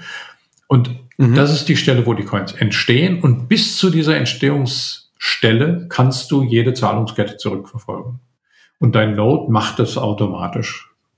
Das heißt also, ich muss da jetzt eigentlich aktiv nichts machen, sondern du sagst, mein Node, das ist also der, der Netzwerkknoten, den ich laufen lassen kann. Die, die Bitcoin-Software, die macht das für mich. Genau. Und der macht es natürlich nicht so wie ich gerade gesagt habe, dass wenn eine Zahlung kommt, dann anfängt alles rückwärts zu laufen, sondern er macht es beim Runterladen der Blockchain, geht er vorwärts durch sämtliche Transaktionen durch und verifiziert jede Transaktion in jedem Block. Und am Schluss, wenn er das einmal durchgemacht hat, das macht er nur ein einziges Mal beim Initial Block Download, wenn er das alles durchgemacht hat, hat er am Ende einen kompletten Datensatz aller Coins, die gültig sind. Und wenn eine Zahlung passiert oder wenn ein neuer Block reinkommt, dann ändert sich diese, dieses UTXO-Set, also dieses Coin, diese Coin-Menge, ändert sich dann eben und die wird dann auf jedem Knoten angepasst. Und so weiß der Knoten automatisch sofort, ob die Transaktion gültig ist oder nicht. Der muss dann nicht wirklich rückwärts laufen. Mhm. Das heißt, auf jedem Netzwerkknoten müssen alle Transaktionen sein, so dass das jeder nachvollziehen kann und verifizieren genau. kann. Genau. Die einzige, also ich zitiere jetzt gerade mal schnell, die einzige Möglichkeit, die Abwesenheit einer Transaktion zu die Abwesenheit ne, einer Transaktion zu bestätigen, mhm. also dass nicht noch jemand anders die Coin ausgegeben hat. Die einzige Möglichkeit, das zu bestätigen, ist es, alle Transaktionen zu kennen. In dem mhm. Münzanstaltmodell kannte die Münzanstalt alle Transaktionen und konnte entscheiden, welche zuerst eingetroffen ist. Also welche Transaktion zuerst, welche Coin, an wen die Coin zuerst ausgegeben wurde und kann dann sagen, die, das zweite Ausgeben ist ungültig bei der Münzanstalt. Mhm. Um, um das aber ohne vertrauenswürdige Partei zu erreichen, müssen Transaktionen öffentlich gemacht werden. Und wir brauchen ein System, mit dem sich die Teilnehmer auf einen einzigen Verlauf der Reihenfolge, in der sie eingetroffen sind, einigen das finde ich dieses brillant formulierte Ding, wo einfach ganz, ganz klar sagt, aus der Forderung, du darfst kein Double Spend zulassen. Daraus folgt, du darfst nur die, die erste Ausgabe zulassen. Daraus folgt, jeder, äh, daraus folgt, es muss geprüft werden, dass eine zweite Ausgabe versucht wird. Ja. Und wenn du das ohne Drittpartei machen willst, folgt daraus, dass jeder alle Transaktionen kennen muss. Und daraus folgt, dass sich alle Teilnehmer auf einen Verlauf der Reihenfolge einigen müssen. Und das ist genau das Problem der byzantinischen Generäle. Sie müssen okay. sich mhm. einigen, mhm. ohne sich gegenseitig vertrauen zu können.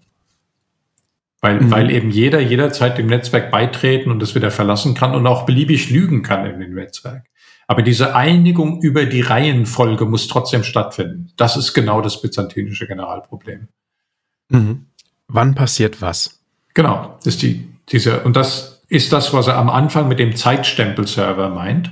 Es muss irgendwie mhm. äh, jedes Mal, wenn eine Transaktion passiert ist, also in dieser, bei dem Bild, dass eine Coin eine Reihenfolge von Signaturen ist, die Eigentumsübergänge bewirken. Ja. Da muss quasi nach jedem Eigentumsübergang publiziert werden, zusammen mit einem Zeitstempel, dass jetzt dieser, Über, äh, dieser Eigentumsübergang passiert ist. Damit, wenn jemand anders dann auch denselben Coin ausgibt, der einen Zeitstempel hat, der später ist. Und dann alle sehen können, aha, aber gestern mhm. stand doch in der Zeitung, der Karl-Heinz hat das schon ausgegeben. Ja? So, das, ja, genau. Also es geht über, um den um, über einen Zeitstempelserver wird sichergestellt, dass die Reihenfolge die richtige ist. Und über die Logik, dass nur das erste Ausgeben einer Coin gültig ist, wird sichergestellt, dass nicht mehr Geld ausgegeben wird, als existiert. Oder das Geld nicht zweimal ausgegeben wird. Und das folgt wirklich wie, wie Perlen auf einer Kette folgen dann diese Aussagen, die dazu führen, dass es zwangsläufig bei dem Problem der byzantinischen Generäle landet, was ja nicht lösbar ist. Und deswegen löst er das dann. Ganz nebenbei. Das ist einfach brillant. Also das, das Paper ist einfach schön zu lesen. Ich möchte einen Begriff noch hier ähm, klären in dem, in dem Abschnitt Transaktionen. Da spricht er schon von ähm, Hashes. Und vielleicht für diejenigen, die jetzt noch nicht so lange dabei sind, was sind Hashes? Ein Hash also erstmal das Wort Hash ähm, ist äh, sowas wie Häckseln. Also Hashed Beef ist Hackfleisch. Ne? Ähm, und mit Hash in der Informatik nennt man eine kryptografische Funktion, die einen Eingabewert in einen Ausgabewert verwandelt. Das ist jetzt wieder so typisch Informatik. Also, hä, was sagt mir das? also stell dir vor, du hast eine Menge von Bytes, die ist beliebig lang. Die kann ganz kurz sein, die kann furchtbar lang sein. Und du gibst, nimmst die als Input in eine Hash-Funktion. Dann wird dir diese Hash-Funktion eine Menge an Output-Bits erzeugen, die im Falle von Bitcoin immer konstant ist. Also, du gibst rein ein Byte und du kriegst 256 Bit raus. Du gibst rein 500 Gigabyte und kriegst 256 Bit raus. Es gibt in keinem Fall eine Möglichkeit, aus dem Hash-Wert zurückzukommen auf den ursprünglichen Wert, außer indem du alles ausprobierst, also durch komplettes Glück. Die Wahrscheinlichkeit, dass du für zwei verschiedene Eingaben, Eingabedaten denselben Hash erzeugst, ist so gering wie nur denkbar. Also die Hash-Funktion ist so gemacht, dass eine solche sogenannte Hash-Kollision nicht passieren kann. Ist nicht völlig ausgeschlossen, aber es ist in der Geschichte der Menschheit noch nicht passiert, dass eine vorkommt. Also man kann es für alle, for all intents and purposes kann man es ausschließen. Ja? Eine wichtige Eigenschaft ist, dass wenn du die Input-Daten auch nur minimal änderst, auch nur ein einziges Bit von, von einem Gigabyte von Inputdaten, änderst ein Bit aus einem vollkommen anderen Hash. Also du, du erkennst dir nichts wieder. Ja? Ein ganz bisschen so ist das wie, ich hatte mal so ein Bild gemacht, stell dir vor, du hast so ein, du hast einen, einen Baum, an dem lauter so Kristalle dranhängen. Und in den mhm. Baum schickst du einen Lichtstrahl, einen ganz breiten Lichtstrahl. Dann hat, und der bricht sich überall an den Kristallen und die, die Lichtstrahlen, die von den Kristallen gebrochen werden, springen wieder in andere Kristalle rein und werden wieder gebrochen und so weiter. Und das Ganze landet dann als Projektion irgendwo auf einer Leinwand. Das ist der Hash. Die, dieses projizierte Bild ist der Hash. Okay? Und wenn du jetzt irgendwo einen, eine winzige Änderung an einem von diesen Kristallen machst oder an der Position von dem Licht oder an der Größe von dem Baum oder wenn du irgendwas änderst, völlig egal was, sieht das Bild völlig anders aus. Das ist so ungefähr das, wie man sich eine Hash-Funktion vorstellen kann. Du kannst also aus dem Bild nicht zurückrechnen, wie der Baum aussehen müsste.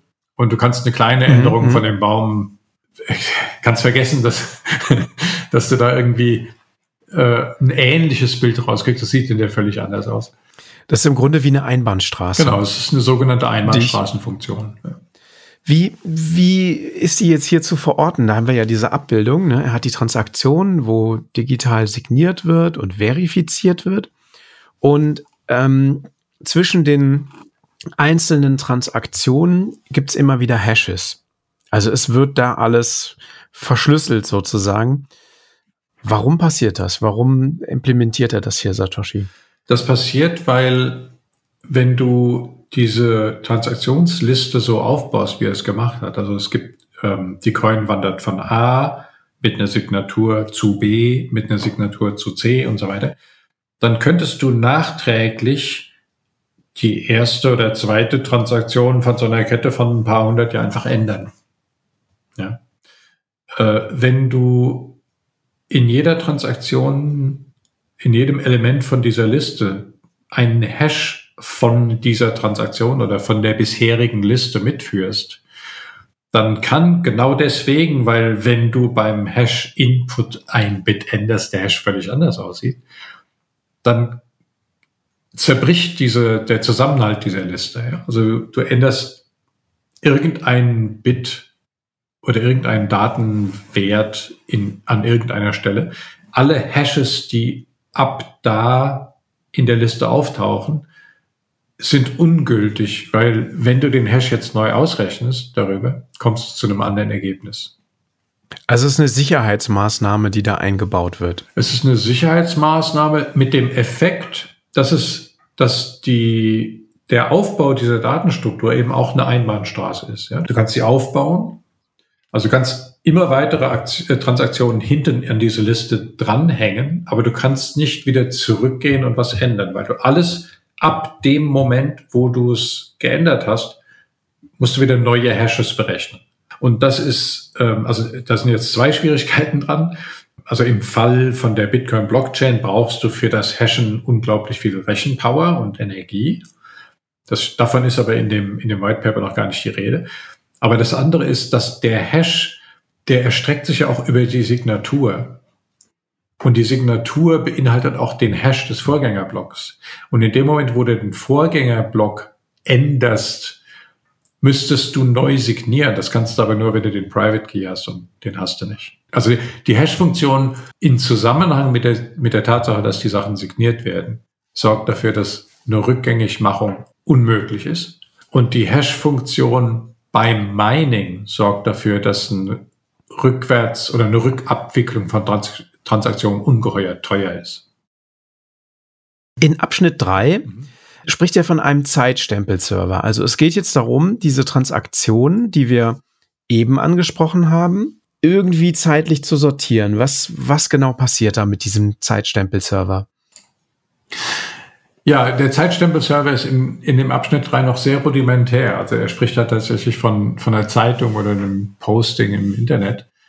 Ähm, es geht eben nur darum, dass eine Verkettung existiert, die öffentlich einsehbar ist für alle und die Verkettung durch einen Zeitstempel zeitlich einsortiert wird und dass über die Hash-Funktion, die den Zeitstempel beinhaltet, sichergestellt wird, dass nicht nachträglich Daten geändert werden können. Das ist eigentlich der ganze Clou von dem Kapitel. Ist doch ein kurzes Kapitel. Ist ne? ein sehr kurzes also, Kapitel, ist nur fünf, sechs Zeilen lang. Ja. Wir haben jetzt den Zeitstempel-Server und jetzt geht es um Proof of Work, also um den Arbeitsnachweis. Und dieses Kapitel beginnt er im Grunde auch mit diesem verteilten Zeitstempel-Server der muss jetzt irgendwie implementiert werden. In den Kapitel 2 haben wir gesehen, da taucht eigentlich implizit schon das Problem, das ungelöste Problem der byzantinischen Generäle auf. Im Kapitel 3 ist es dann jedem, der sich mit Informatik beschäftigt hat, klar, ey, da hast du aber dann dieses Problem, wie einigen wir uns denn auf eine gemeinsame Wahrheit? Und im Kapitel 4 löst er das. Und er löst es mit einem Ansatz, den Adam Beck 1997 schon mal vorgeschlagen hatte. Ist, ist ein viel tieferes Thema, das hat noch eine ganze Menge Implikationen. Da gibt es eine interaktive Variante, eine nicht interaktive Variante. Das ist ganz interessant, das mal zu lesen. Aber das Prinzip ist einfach, das Wort, was da hängen geblieben ist, ist Proof of Work. Also wer auch immer äh, was vom Netzwerk an Leistung haben will, muss beweisen, dass er selber was geleistet hat, damit diese Leistung, die er vom mhm. Netzwerk kriegt, einfach für ihn nicht gratis ist. Und dieses Proof of Work hat Satoshi eben übernommen, die Idee des Proof of Work, und hat gesagt, okay, wir machen, jeder kann aus den Transaktionen, die er so sieht, einen Block zusammenbauen, kann die in eine Reihenfolge bringen und kann dann einen Proof of Work über seinen Block machen, bis, bis eine vereinbarte Schwierigkeitsschwelle überschritten ist, also bis seine Blocks, sein Hash äh, über den Block mit so und so vielen Nullen anfängt. Und äh, wenn es das tut, dann ist dieser Block gültig. Und dann kann er diesen Block allen anderen mitteilen. Und alle anderen werden das dann verifizieren, werden den gleichen Hash mit dem gleichen Block und den gleichen Nons ausrechnen, werden feststellen, das stimmt. Und dann haben sie keinen Grund, diesen Block nicht zu akzeptieren und an ihre, eigene, an ihre eigene Version der Liste hinten dran zu hängen, also an ihre eigene Blockchain mhm. anzuhängen. Äh, und das ist die Lösung des byzantinischen Generäle-Problems. Nur hat er es nicht hingeschrieben. Also er hat nicht geschrieben, das löst das Problem der byzantinischen Generäle. Er hat einfach gesagt, so lösen wir das. und deswegen hat es keiner geglaubt am Anfang. Wenn man das jetzt vergleicht mit Goldschürfen ne, oder Goldgraben, dann könnte ich ja sagen, pass mal auf, ich grab einfach schneller. Ich bin einfach, ja. ich fange einfach an schneller zu graben und Satoshi hat was eingeführt, was die Erde, in der man gräbt, härter werden lässt. Und das macht er hier mit so einem Nebensatz in dem vierten Abschnitt. Wird die Schwierigkeit des Nachweises der Arbeit durch einen gleitenden Durchschnitt bestimmt, der auf eine durchschnittliche Anzahl von Blöcken pro Stunde abzielt. Wenn sie zu schnell generiert werden, erhöht sich die Schwierigkeit. Genau. Das ist, sagt er so mit zwei Sätzen. Genau, das ist ein absolut brillantes Konzept, was zum Beispiel dem Adam Beck damals nicht eingefallen ist. Und Satoshi hat gesagt, okay, der, es werden Blocks gefunden und nach einer gewissen Zeit schauen wir, wie lange hat es denn im Durchschnitt gedauert. Und wenn es schneller war als der Zielwert, dann wird die Schwierigkeit erhöht. Und wenn es langsamer war als der Zielwert, dann wird die Schwierigkeit verringert. Also die Erde zum Graben wird leichter zu durchgraben genau. oder sie wird härter. Genau. Richtig. Je nachdem, wie schnell ich oder wie hart von der Menge Schaufeln. Wahnsinn, Wahnsinn. Ja. Äh, man muss natürlich auch sagen, das war, das ist schon brillant, nur angesichts dessen, dass es ja ein interaktives Protokoll ist, weil alle Netzwerkknoten aktiv sind, ist es natürlich auch einfacher als bei dem Hashcache. Ja, jetzt haben wir das Difficulty Adjustment, was eine geniale Erfindung ist und gehen über zum Netzwerk in äh, Abschnitt 5. Da geht's um die Knoten. Ja, was, was, äh, es ist ja ein verteiltes Netzwerk und welche Genau, welche Rolle spielen die Knoten? Ja, die Knoten sammeln die Transaktionen auf und versuchen dann einen Block daraus zu machen und einen oder machen einen Block daraus und versuchen dann einen Hash zu finden, der die Schwierigkeitsschwelle unterschreitet, also der gültig ist. Mhm. Und wenn man so ein, wenn Node so einen Block gefunden hat, dann verteilt er den im Netzwerk an alle anderen Knoten. Und man muss dazu sagen, jeder Knoten, der dann so einen Block empfängt, leitet ihn wiederum weiter an alle, alle Nodes, die er kennt. Also jeder Node hat eine Verbindung zu mehreren anderen Nodes.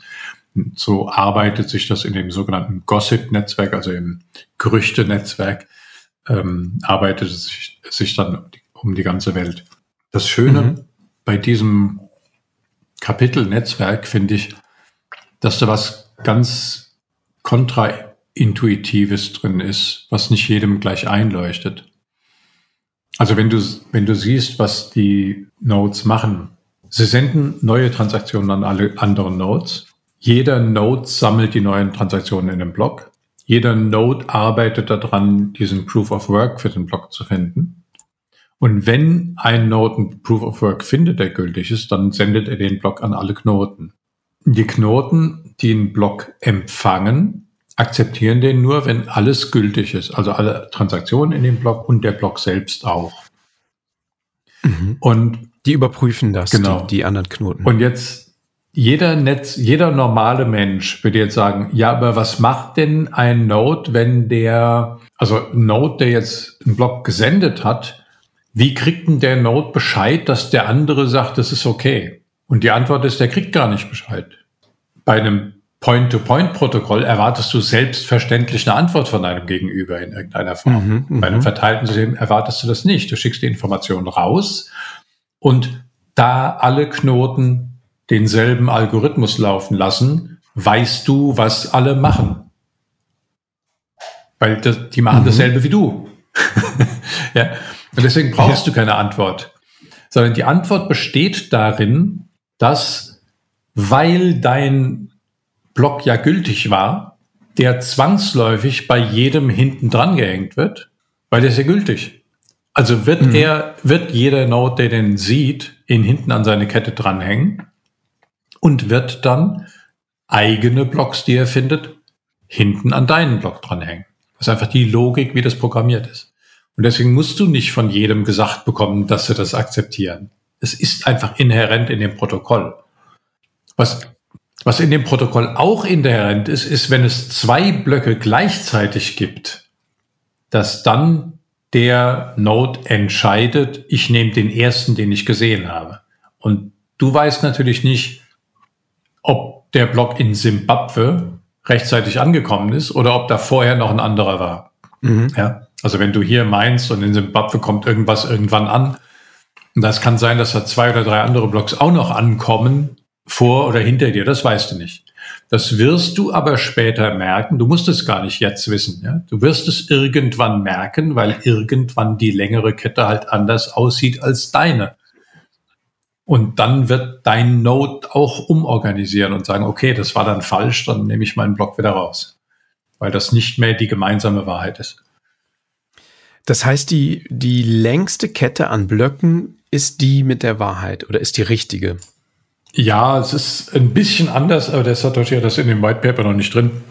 Es ist nicht die längste, sondern es ist die mit der absolut größten Menge an Proof of Work. Das ist aber fast immer dasselbe. Nur nicht, wenn das gerade über eine Schwierigkeitsanpassung läuft. Und da gibt's eine, also wenn es dann zwei Blöcke gibt mit zwei verschiedenen Schwierigkeitsanpassungen und so weiter, dann, dann kann da die Difficulty ein bisschen anders sein. Aber das ist mehr so ein Randgebiet. Es ist die Most Proof of Work Chain ist die, ist die, also ist aber die schwerste Kette sozusagen, nennt man das. Gut, dann haben wir das Netzwerk, also das aus diesen Knoten besteht, die wiederum Aufgaben haben im Netzwerk. Jetzt geht es darum, Anreize zu schaffen und Satoshi beschreibt jetzt ein Anreizsystem, das dazu dient, das Netzwerk am Laufen zu halten und im Grunde dieses System am Laufen zu halten. Und zwar gibt es ja zwei Anreize oder es gibt mehrere Anreize bei Bitcoin. Das erste ist das, was du eben schon genannt hast, also die Block-Subsidy. Ein Block gefunden hat, bekommt man vom Netzwerk Bitcoins als Belohnung. Da entstehen die Bitcoins. Und man bekommt noch eine Transaktionsgebühr für die Transaktionen, die man in dem Block eingebaut hat. Ja, genau. Also du wirst finanziell entschädigt dafür, dass dein Rechner rund um die Uhr den Ventilator auf Hochtouren laufen lässt.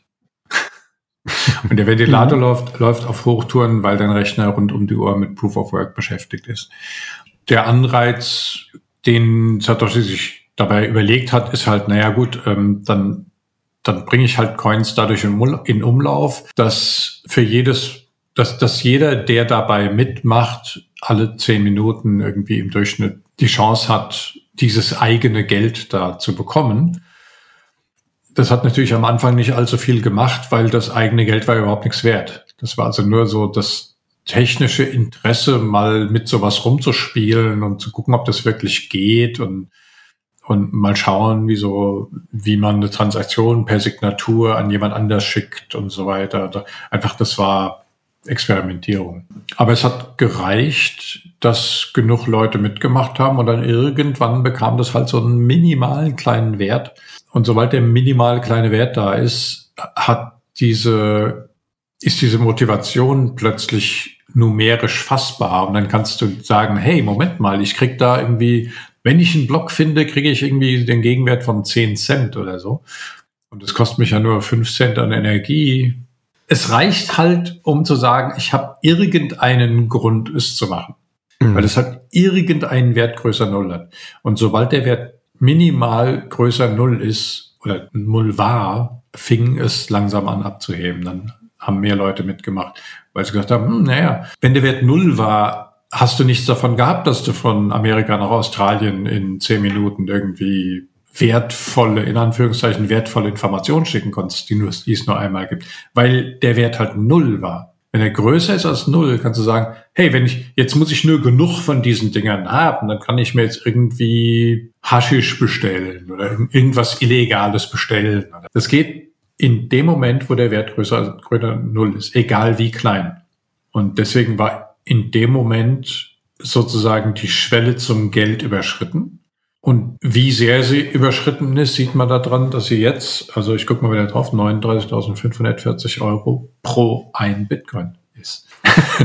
und das ist ja noch nicht mal, ich meine, das hat ja noch nicht mal angefangen. Ne? Er vergleicht ja dieses Anreizsystem ja auch so ein bisschen, ähm, er kommt ja mit Goldminen versucht ja Bitcoin irgendwie einzuordnen. Da gibt's ja verschiedene Vergleiche, ne? das Internet des Geldes oder digitales Gold und versucht irgendwie zu verstehen, was hier passiert. Und Satoshi gibt ja hier auch so einen Hinweis, ne, dass es eben vergleichbar ist mit dem Meinen von Gold oder dem Schürfen von Gold. Wobei es natürlich mehr ist ne, als digitales Gold, aber er, er bringt das hier schon so auf. Also es gibt ein Anreizsystem, wenn du Gold schürfst, dann steckst du Arbeit rein und holst was raus, das nachher mehr wert ist. Ja, ich glaube, da steckt auch noch mehr dahinter, was er aber nicht schreibt. Also wenn du das richtig durchdenkst, ist doch eigentlich naheliegend, wenn du etwas benutzt, was im Prinzip jeder produzieren kann, wie ganz früher auf irgendwelchen Südseeinseln Kauri-Muscheln, ja, kannst du produzieren, musst halt tauchen gehen, ja. Dauert eine Weile, irgendwann findest du so ein dämliches Ding und eine Kauri-Muschel gibt irgendwie eine Frau,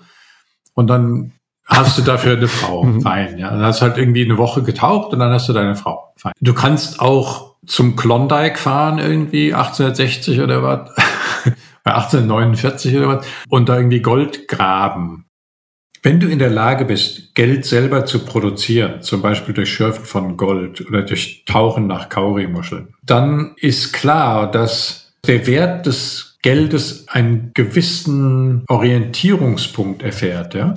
Also nimm mal an, äh, die bietet jemand an, ich gebe dir so und so viel Gramm Gold, ich gebe dir ein Gramm Gold und dafür arbeitest du für mich einen Monat lang. Machen wir? Mhm. Deal? Ja? Und dann sagst du, hm, Moment mal, wenn ich jetzt einfach den Berg darauf klettere, wo das Gold ab und zu mal zu finden ist, und hack da irgendwie stundenlang auf so Steinen rum, und mache das eine Woche lang, dann habe ich ja schon doppelt so viel, wie der mir anbietet. Okay? Also dann, ich kann mein eigenes Gold produzieren und damit ist klar, dieses Gold, was ich produziere in einer Woche, das ist ungefähr eine Woche Arbeit wert. Es gibt einen Orientierungswert für den monetären Wert des Geldes.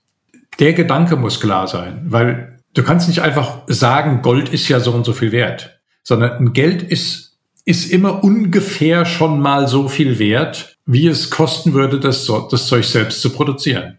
Also wenn du zwei Wochen mhm. nach einer Kaurimuschel tauchst, dann ist eine Tau Kaurimuschel ungefähr zwei Wochen Taucharbeit wert. Ich finde es wichtig, das zu verstehen, weil dieser hohe Energieverbrauch von Bitcoin genau das gleiche ist. Die gleiche Bindung an einen grundlegenden Wert. Viele sagen ja immer, dass Bitcoin keinen inhärenten Wert hat oder sowas.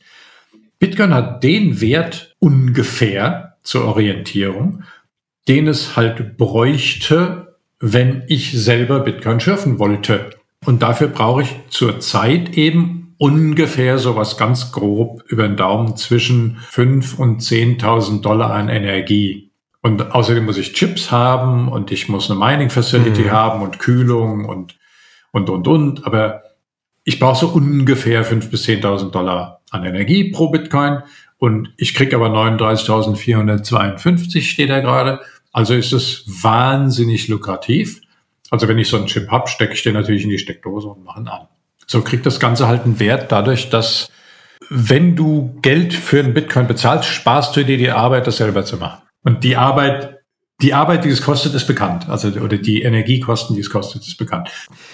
Das heißt aber auch, um jetzt nochmal vielleicht ein bisschen den größeren Bogen zu spannen, dass das Geld, das wir haben, aktuell, das einfach geschöpft werden kann, dass das keine Verankerung hat. Ja, natürlich. Fiat-Geld ist völlig wertlos. Also inhärent wertlos, weil die Produktionskosten null sind. Ist eine harte Wahrheit und keiner will sie hören, aber so, so ist es. Und hier haben wir wirklich ein Geld, das zunächst mal verrückt erscheint, weil es wie du sagst, alles angefangen hat als ein magisches Internetgeld, mit dem man sich irgendwie Hasch kaufen konnte. Aber das am Ende wirklich eine physische Verankerung hat in der realen Welt, nicht in der digitalen Welt nur, sondern auch in der realen, eben durch die Energie. Ja. Die es benötigt, um es zu erzeugen. Ja. Und Energie hat diese, diese geile Eigenschaft, dass sie in der digitalen Welt genauso real ist wie in der realen Welt. Das ist eine 1 zu 1 Transformation. Mhm. Und da ist sie transportierbar. Genau, da ist sie digital. Das heißt, ja, dann hat sie all diese tollen Eigenschaften, die digitale Dinge eben haben. Du kannst sie transportieren in Nullzeit, du kannst sie absichern, teilen, verifizieren, portieren. Du kannst alles damit machen. Das hat digitale Eigenschaften. Und es ist eben immer noch eine 1 zu 1 Repräsentation von genau der Energiemenge. Du kannst sie sogar wieder in Energie verwandeln, aber nicht physikalisch, sondern nur finanziell. Das heißt, du kannst mhm. jetzt irgendwo hingehen, wo du eine Stromquelle hast, die günstigen Strom hat, verwandelst da den günstigen Strom in Hashes und über diese Hashes in Bitcoin. Also du tust den Strom in die digitale Welt rein. Da transportierst du ihn im digitalen, in der digitalen Welt an eine Stelle, wo es schön ist zu leben, was ja nicht neben einem, äh, äh, sagen wir mal, Staudamm ist. Ja. da ist nicht schön zu leben, da ist nur viel Strom, der kostet nichts. Ähm, und du hast den Strom digitalisiert, in die digitale Welt gebracht, in Form von Bitcoin. Du transportierst die Bitcoin zu praktisch Nullkosten ans andere Ende der Welt, wo du wohnst, und da kaufst du von dem Bitcoin wieder Strom da wo es angenehm ist mhm. und schön.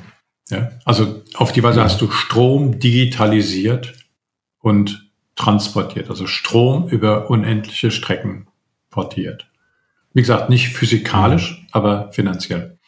Das heißt, dass eigentlich ne, dadurch, dass man ja versucht, Bitcoin günstig zu meinen, also dieses Geld unter dem Marktwert herzustellen, sucht man sich Stromquellen oder Stromverfügbarkeit, äh, die günstig ist. Und das ist an Stellen, wo es Energieüberfluss gibt. Genau. Und das sind in aller Regel die Stellen, wo keine Sau hin will. Also Staudämme an Berghängen oder in tiefen Tälern, da möchte kein Mensch wohnen. Da ist keine Sonne, da ist äh, scheiß Wetter, es ist ein riesen, riesen Krach von dem Staudamm. Es ist die Gefahr, dass das Ding irgendwann reißt und dein Dorf überflutet. Du möchtest nicht beim Staudamm wohnen. Wind ist auf Bergkämmen, da willst du auch nicht wohnen. Sonne ist in der Wüste, da willst du auch nicht wohnen. Also überall, wo Energie ist, ist nicht schön für Menschen. Und deswegen mhm. hast du oft die, das, den Zustand, dass die Energie eben nicht da ist, wo die Zivilisation ist. Und da, wo die Zivilisation ist, hast du keine Energiequellen. Und du kannst Energie nur sehr begrenzt transportieren. Und Bitcoin löst das auf eine ziemlich elegante Weise in zwei Schritten, indem es nämlich die höchst portablen Mining-Geräte, die ja winzig klein sind im Vergleich zu jeder Industrie, mhm. winzig klein und sehr portabel, die minimale Voraussetzungen haben, die karst du in irgendeinem mit einem LKW-Container irgendwo an Arsch der Welt zu so einer Ölexplorationsplattform äh, irgendwo. Da, wo die Methan abfackeln, da hängst du einen Gasgenerator dran, also ein, auf also einen alten Ami V8, der mit Gas gefüttert wird. Du fütterst das Methan da rein, verbrennst es in einem viel saubereren Prozess als das Abfackeln, kriegst relativ saubere Luft hinten raus, weniger CO2-Äquivalent und kriegst noch Strom dazu. Und mit dem Strom meinst du Bitcoin. Mit dem Bitcoin verbessert sich die Gesamtbilanz von dieser, von dieser Energieanlage. Wenn du Staudamm hast mhm. oder ein Windrad irgendwo in einer unwirtlichen Stelle, jemand, der, der zehn Windräder irgendwo auf den Bergkamm gestellt hat, der könnte noch ein elftes hinstellen, aber er hat eigentlich keinen Bock, weil es sich nicht wirklich rentiert, weil in der Nähe von dem, von dem Windpark wohnt ja eigentlich kein Mensch und die Transferkosten sind zu hoch. Also hört er auf zu investieren. Jetzt sagst du, okay, pass auf, ich stelle dir neben jedes Windrad so ein paar Miner. Immer wenn du deinen Strom nicht los wirst, weil gerade die Sonne außerdem noch scheint und äh, das Grid braucht deinen mhm. Strom nicht, dann meinst du Bitcoin mit dem Zeug. Dann kriegt der Typ Bitcoin und von den Bitcoin stellt er den 11., 12., 3., äh, 13., 14., 15. Äh, Windkraftwerk hin. Ja, weil jetzt lohnt sich's. Und dann mhm. hast du schneller mehr von diesen alternativen Energien, die ja nur, nur ausreichen für die Grundlast, wenn ein unglaubliches Überangebot von alternativen Energien existiert. Die kriegst du auf die Weise finanziert. Das heißt, Bitcoin fördert eigentlich alternative Energien oder regenerative Energie ja, oder den Ausbau von regenerativer Energie. Ja, so ist es. Speziell die Bitcoin Subsidy macht das. Das ist ganz merkwürdig, weil man wenn man sich in Bitcoin einarbeitet, stellt man immer wieder fest, dass genau das Gegenteil von der populären Meinung rational richtig ist. Es ist so schade, weil Bitcoin ein ungeheuer positives Ding ist für, für die Gesellschaft, ganz speziell für den Energiesektor. Aber das Narrativ, was leider von Staat und Massenmedien immer wieder gefördert wird, ist, dass Bitcoin ganz furchtbar schädlich ist und das ist nur für, es ist volatil und nur für Spekulanten und für Waffen und Drogen und Kinderpornos und, und für Terroristen und für, was auch noch, und es kocht den Planeten und verbraucht mehr Strom als die Schweiz oder das, das, der ganze Bullshit. Der ist sehr wenig faires Kommunizieren und wirkliches Nachdenken dabei. Es steht aber nicht im White Paper. nee, steht nicht im White Paper, das stimmt. Aber ich habe den Eindruck, das ändert sich auch gerade und ähm, wir tun ja gerade unseren Teil dazu, dass das sich, dass es anders betrachtet wird. Ne? Ja, genau, deswegen sitzen wir ja hier. Gut, dann schauen wir nochmal ins White Paper. Wir haben den Anreiz besprochen. Also es gibt ein Anreizsystem, es beflügelt sich selber. Jetzt geht's in Abschnitt 7 um den Speicherplatz. Das sind wir, glaube ich, relativ schnell durch. Ja, magst du da kurz was zu sagen? Ja, da gibt's eigentlich gar nicht so viel zu, zu sagen. Also ähm, ist ein bisschen technisch, ist auch mit der großen Grafik versehen. Das kann man schlecht erklären, aber im Grunde geht es darum, dass äh, weil die Datenstruktur in einem Block eine Baumstruktur ist und die Baumstruktur aus lauter Hashes besteht, nämlich den Hashes der, aus den Transaktionen und wir vorher gelernt haben, wenn sich irgendwo auch nur eine noch so kleine Kleinigkeit irgendwo ändert, ist der Hash sofort ganz anders. Und jetzt hast du einen Baum von Hashes und der, die Spitze von diesem Baum, also der, Root, die Wurzel von diesem Baum, ist auch nur ein Hash. Dann kannst du dir klar machen, dass diese Wurzel sich bei jeder Änderung irgendwo in diesem Block sofort ändern würde. Und das heißt, dass zur Repräsentation von dem, sagen wir mal, dem Wahrheitsgehalt des Blocks reicht es völlig, einfach nur diesen Hash zu haben und nicht den ganzen Block. Das ist das mhm. Prinzip, was er da anspricht. Der führt es da nicht näher aus, aber es ist auch wahr, also du kannst im Prinzip sagen, der Inhalt vom Block interessiert mich nicht, solange da jetzt nicht Transaktionen für mich drin sind. Ich muss eigentlich nur wissen, dass der Hashwert der und der ist, weil wenn der nächste Block kommt, der für mich interessant ist, weil der vielleicht Transaktionen für mich enthält, dann muss ich nur wissen, dass der, der Vorgänger-Hash, der dann in diesem neuen Block steht, der muss halt identisch sein mit dem Hash, den ich hier stehen habe, als, als der bisher letzte Block. Also das, die Spitze der Blockchain sozusagen. Im achten Abschnitt bezieht er sich auch auf das, was er im siebten Abschnitt mit diesen Merkle Trees eingeführt hat und Jetzt geht es darum, dass man nicht nur die Transaktionen einfacher verpackt, kompakter verpackt in den Blöcken, sondern es auch einfacher überprüfen kann in den Blöcken. Ja, genau. Also du, im Prinzip ist es das gleiche wie in dem Vorgängerkapitel. Im Vorgängerkapitel ging es darum, dass du zur Repräsentation eines Blockes eigentlich nur wirklich den Merkle Root Hash von dem Block brauchst. Und bei dem Kapitel über die vereinfachte Zahlungsverifizierung oder SPV, also Simplified Payment Verification, ist, ist ein Konzept, was es bei, bei den meisten Smartphone-Wallets gibt. Ähm, mhm. Du willst ja auf dem Smartphone nicht die ganze Blockchain immer runterladen. Das ist viel zu viel an Datentraffic und viel zu viel an Energieverbrauch und Platzverbrauch und so weiter. Du willst ja eigentlich nur wissen, dass wenn eine Zahlung für dich ankommt, dann möchtest du verifizieren, dass die Zahlung gültig ist. Und dazu musst du nur wissen, dass die Zahlung in einem Block drin ist, der Teil der gültigen Blockchain ist. Und das kannst du eben machen, wenn du aus dem Vorgängerkapitel weißt, der und der Block anhand des Hashes kannst du feststellen, der ist gültig in der Blockchain. Und die und die Transaktion, das kannst du anhand von dem Block, in dem die Transaktion vorkommt, verifizieren, indem du irgendeinen Knoten bittest, dir diesen Block oder den Teil des Merkle Trees, des Merkle Baums, des Baums aus Hashes eben zu schicken. Du siehst, du siehst die ganze Transaktion. Du rechnest auf deinem Smartphone den Hashwert von der Transaktion und guckst, ob der Hashwert in diesem Merkle-Baum vorkommt. Und wenn der vorkommt, dann weißt du, diese Transaktion, die du da hast, ist Teil eines Blockes und damit ist sie gültig. Das ist die vereinfachte Zahlungsverifizierung, ohne dass du eben die ganze Blockchain haben musst. Es ist spannend, dass der das, bevor der Bitcoin programmiert hat, schon Simplified Payment Verification angesprochen hat. So Teilbeweise von Blocks und so weiter. Das finde ich faszinierend. Wert kombinieren und teilen. Abschnitt 9. Ja, das hatten wir ja schon mal kurz besprochen. Ich habe aber am Anfang irgendwann mal gesagt, stell dir vor, jede Coin hat einfach einen festen Wert. Und du machst dann eine Kette von Wert über, von Eigentumsübergängen dieser Coin. Also A schickt die Coin zu B, B schickt die Coin zu C und so weiter.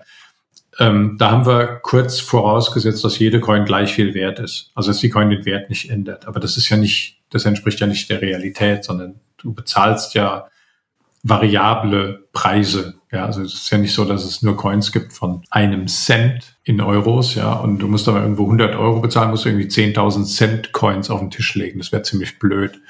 Genauso blöd wäre es, wenn es mhm. nur 100 Euro Scheine gäbe und du willst ein Brötchen kaufen. Das, das ist einfach Blödsinn. Ne? Und bei Bargeld ist es eben so, du, du siehst einen Preis, 5,43 Euro, und jetzt kannst du ja überlegen, gibst du dann 5 Euro und ein 50 Cent Stück oder ein 10 Euro Schein oder so, oder was du machst, ist fast egal. Du nimmst irgendwelche Brocken Geld aus deiner Wallet, aus deiner Geldbörse raus, bis es mindestens so viel ist wie der geforderte Preis.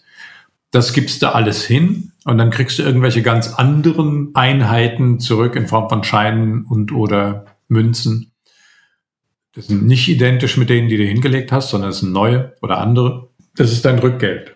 Und in Bitcoin passiert letzten Endes genau dasselbe. Das ist diese Transaction Inputs, die wir schon gesehen haben die in eine Transaktion reingehen, das sind die Coins, die du aus deinem Portemonnaie nimmst. Also die, das ist die, der 5-Euro-Schein und die 50, das 50-Cent-Stück. Das sind zwei Transaktionsinputs, die gehen in die Transaktion rein.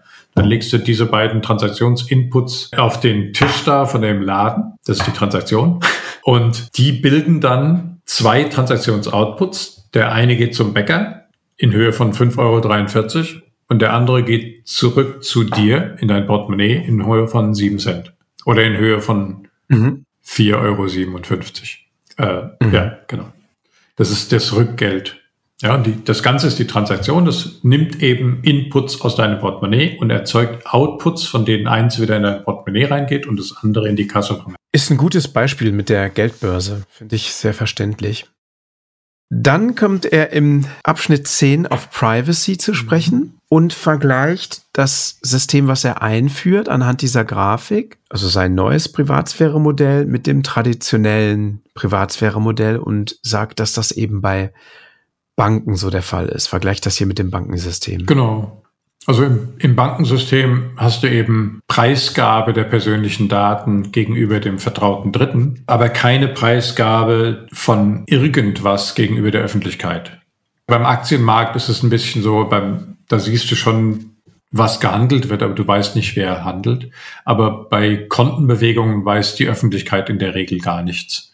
Und bei dem neuen Privacy-Modell von, von Satoshi ist es eben so, weil jeder Teilnehmer ja alles wissen muss, kannst du ja nichts geheim halten, sondern du musst ja alle Transaktionen offen lesbar haben. Und deswegen verblendet er eben die Identitäten so dass es nicht mehr persönliche Informationen sind, sondern pseudonyme Informationen.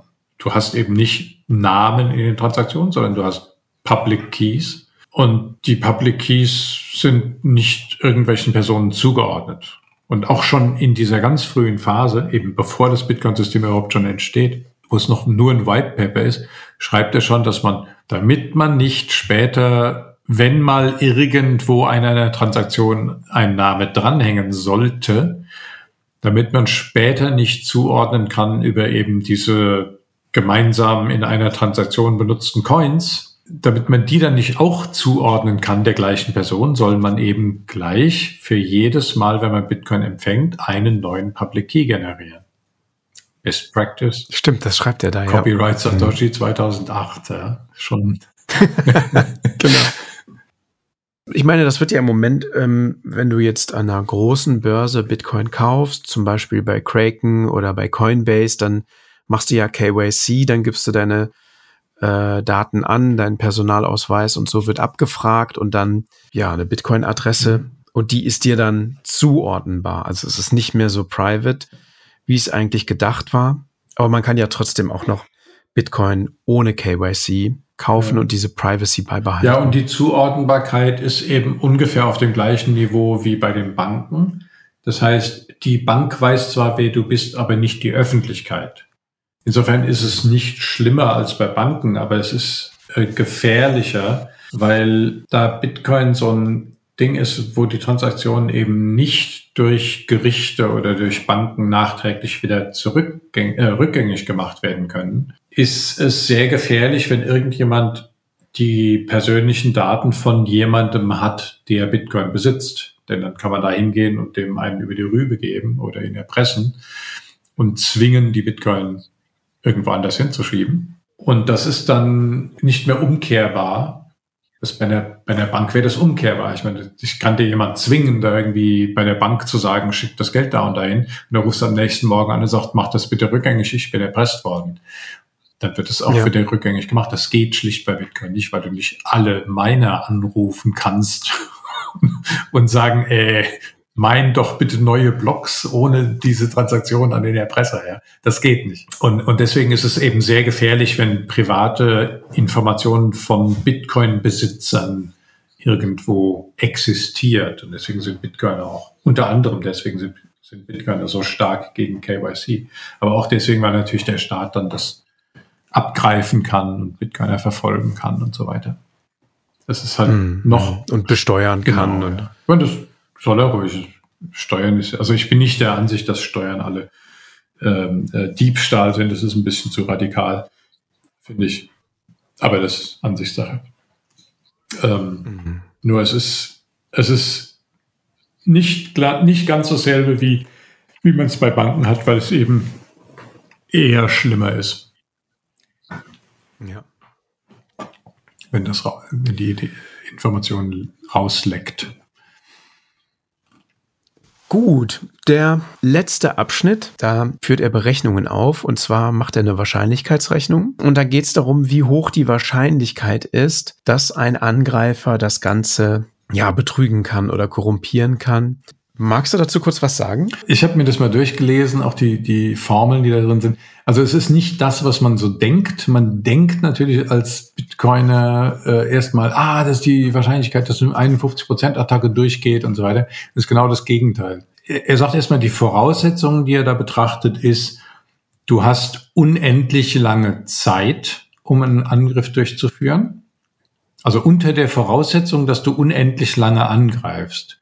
Wie hoch ist die Wahrscheinlichkeit, dass du irgendwann die ehrliche Kette als Angreifer überholen kannst? Und da ist die Wahrscheinlichkeit, wenn du, wenn du mindestens 50 Prozent des, der Mining-Kapazität hast, ist die Wahrscheinlichkeit eins. Das heißt, du schaffst es immer. Aber nur unter der Voraussetzung, dass du unendlich lange angreifen kannst. Ja, also irgendwann mhm. wirst du dann den Rest der Kette überholt haben. Die, die ehrliche Kette überholt haben. Bei mehr als 50 Prozent. Das ist diese berühmte 51 Prozent Attacke. Wenn deine Mining-Leistung kleiner ist als 50 Prozent und du unendlich lange angreifst, dann hast du eine Wahrscheinlichkeit, die mit der, sowohl mit der Zeit als auch mit der Prozentzahl an Hashpower, die du hast, abnimmt. Dann hat er zum Beispiel für eine Hashpower von 0,1, also von 10 Prozent, das ist die erste Liste. Mhm. Bei 10 Prozent hast du, wenn du einen Block aufholen musst, hast du eine ungefähr 20-prozentige Chance. Wenn du zwei Blocks aufholen müsstest, dann hast du eine 5-prozentige Chance. Wenn du drei aufholen musst, 1,3 Prozent und dann 0,3 und dann 0,09 und so weiter. Also wenn du mhm. zehn Blocks hinterher bist, hast du 0,0000012 Prozent. Äh, Entschuldigung, 0,012, nicht, nicht Prozent, also das hundertfache. Also weit, weit unter einem Prozent. Genau, und dann hat er es mit 30 Prozent, da ist so, äh, da sieht es ein bisschen besser aus. Und dann hat er es, äh, dann hat er so Grenzwerte, also für, wenn du als Ziel hast, dass die Wahrscheinlichkeit eines Angriffs kleiner ist als 0,1 Prozent. Äh, eine Abhängigkeit von der Hashrate des Angreifers, wie viele Blocks musst du dann warten? 10% Angreifer Hashpower musst, müsstest du fünf Blocks warten, um eine Wahrscheinlichkeit von 99,9% Endgültigkeit zu haben. Also kleiner als 0,1%, dass der Angreifer erfolgreich wird.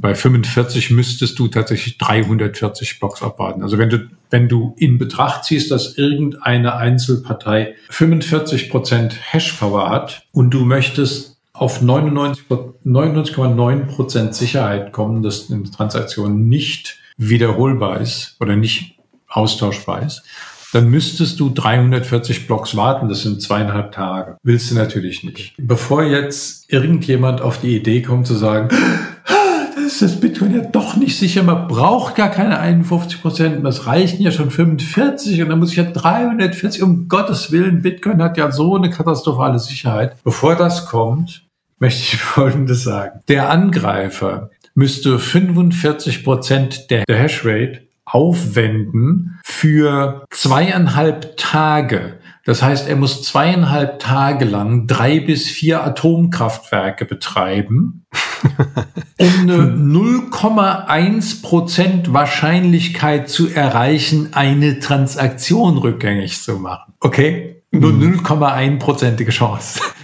Also es ist nicht, es ist nicht wirklich ein Risiko. Ja, das ist, das ist anders als man denkt. Deswegen habe ich jetzt auch ein paar Sachen, ein paar Worte dazu gesagt. Nur damit es nicht das Missverständnis gibt. Weil das, wenn man die Zahlen rein sieht, denkt man so, ach, das sind diese 51 Prozent Attacken. Es ist genau nicht die. Es ist die Attacke mit viel weniger Hashpower als 50 Prozent. Aber es gibt ja immer noch eine Restchance, weil auch wenn du ein kleiner, eine kleine Menge Hash hast, gibt es eine gewisse Wahrscheinlichkeit, dass du Blocks findest. Und es kann ja sein, dass du mehrere Blocks in schneller Folge findest und damit tatsächlich mhm. die ehrliche Kette überholst. Nur ist die Wahrscheinlichkeit halt sehr klein. Und es kostet trotzdem Schweinegeld, ja, weil, weil du den Strom halt die ganze Zeit investierst. Das Totschlagargument ist, wenn dieser Mensch mit der 0,1% Chance mit 45% der Hashrate irgendwie zweieinhalb Tage lang gemeint hat, um eine Transaktion oder meinetwegen zehn rückgängig zu machen. Hätte der einfach zweieinhalb Tage ganz normal gemeint mit 45 Prozent der Hashrate, dann hätte er da 144 mal 2,5 mal 6,3 Moment, 144 mal 2,5 mal 6,3 mal 0,545 für die 45 Prozent. Er hätte 1020 Bitcoin gemeint. Also was soll der Scheiß? Ja, also das, ist, ja, also das ist das mit den Incentives. Ja. Es macht keinen ja. Sinn, diesen Angriff zu führen. Die, die Anreize, sich zu beteiligen, sind viel höher. Genau. Und das ist das Verrückte, ja. ne? Das ist das wirklich Verrückte. Und das hat er eben 2008 schon hingeschrieben, ja. Das ist einfach geil. bevor, bevor es eigentlich online war, ne? Ja, kommen wir zum Fazit. Satoshi fasst hier nochmal zusammen, was er da eigentlich auf die Beine gestellt hat. Ich habe mir kurz ein paar Stichworte aufgeschrieben. Also er hat Coins, die aus digitalen Signaturen erstellt werden. Er vermeidet, dass es Mehrfachausgaben gibt. Das Ganze läuft in einem Peer-to-Peer-Netzwerk ohne einen vertrauenswürdigen Dritten. Es wird abgesichert durch Proof of Work. Angriffe, das, was du gerade gesagt hast, sind schwer, solange ehrliche Nodes die Mehrheit der CPO-Leistung kontrollieren. Und das Verrückte ist, dass die Netzwerkknoten das Netzwerk zu jedem Zeitpunkt verlassen und später wieder beitreten können. Also es ist vollkommen freiwillig. Ja, genau. Das Fazit ist unglaublich dicht. Ist wie gzip minus 9, ja. Ist einfach komprimiert ohne Ende. macht Spaß, sowas zu mhm. lesen. Ich würde ganz gerne, bevor wir beiden nochmal ein Fazit machen, mit dir zusammen nochmal in die Referenzen gucken, also in die Quellen, die er angegeben mhm. hat. Da stehen im Grunde die Vorarbeiten, auf die er sich beruht. Du hast ja schon eine genannt, Adam Beck mit dem Hashcache. Ja, und Haber und Stanetta, die, die ähm, äh, Timestamp-Leute. Von denen zitiert er also, drei, also Design of Secure Timestamping Service with Minimal Trust Requirements und How to Timestamp a Digital Document. Die sind beide einfach 90er Jahren, 1999, 1991. Und dann Improving the Efficiency and Reliability of Digital Timestamping. Also wirklich, es sind ja drei drei Dokumente von, zwei davon Haber und Schneider und einer von dem anderen. Also er hat sich im Wesentlichen mit Timestamping beschäftigt. Das zeigt aber auch, dass das, was er da mit dem White Paper veröffentlicht, dass er das nicht aus der Luft gegriffen hat, sondern dass es eben eine lange Vorgeschichte gibt, mhm. die ähm, Satoshis im Grunde ja zusammenge zusammengebaut hat. Ja, sicher. Die Bausteine, die es vorher Ja, gab. ich meine, guck mal, das Nummer sieben ist von Merkel, äh, diese Merkel Tree Typ. Protocols for Public Key Crypto Systems, veröffentlicht April 1980. Ja. Da, da, waren die meisten Zuhörer wahrscheinlich noch flüssig. Ja. das, das, Kryptographie ist schon ganz schön alt. Also die ganze Arbeit, die da drin steckt, die ganze mentale Arbeit, die da drin steckt, ist ungeheuer wertvoll, wie man sieht. Äh, da kommt das Way, äh, dieses B-Money von Way Dai, ja. das ja auch so eine äh, Vorform von digitalem Geld mhm. ist, von 1998. Ja, ist auch immer noch online. Ah, das wusste ich gar nicht. Ein schön ASCII formatierter Text. Ja, und Satoshi hat es eben geschafft, diese dritte Partei rauszuholen aus der Gleichung. Mhm. Was verdammt nötig war, weil ja alle Versuche, ein staatunabhängiges Geld zu machen, sehr schnell im Gefängnis geendet haben. Also es gibt die Liberty Reserve, es gab BitGold, äh, B-Money, ähm, E-Gold. Es gab eine, einen ganzen Haufen, ich weiß, kenne die gar nicht alle, es gab einen ganzen Haufen Versuche, sowas wie PayPal war ja auch äh, eine eigene Währungseinheit. Also wir haben angefangen mit einer eigenen Währungseinheit und das ist ganz schnell verboten okay. worden, weil jeder Staat jeden Angriff auf das Währungsmonopol als elementaren Angriff begreift, zu Recht. Ja, weil der Staat natürlich ganz viele soziale Wohltaten mit der Produktion von Geld ohne Arbeit finanziert.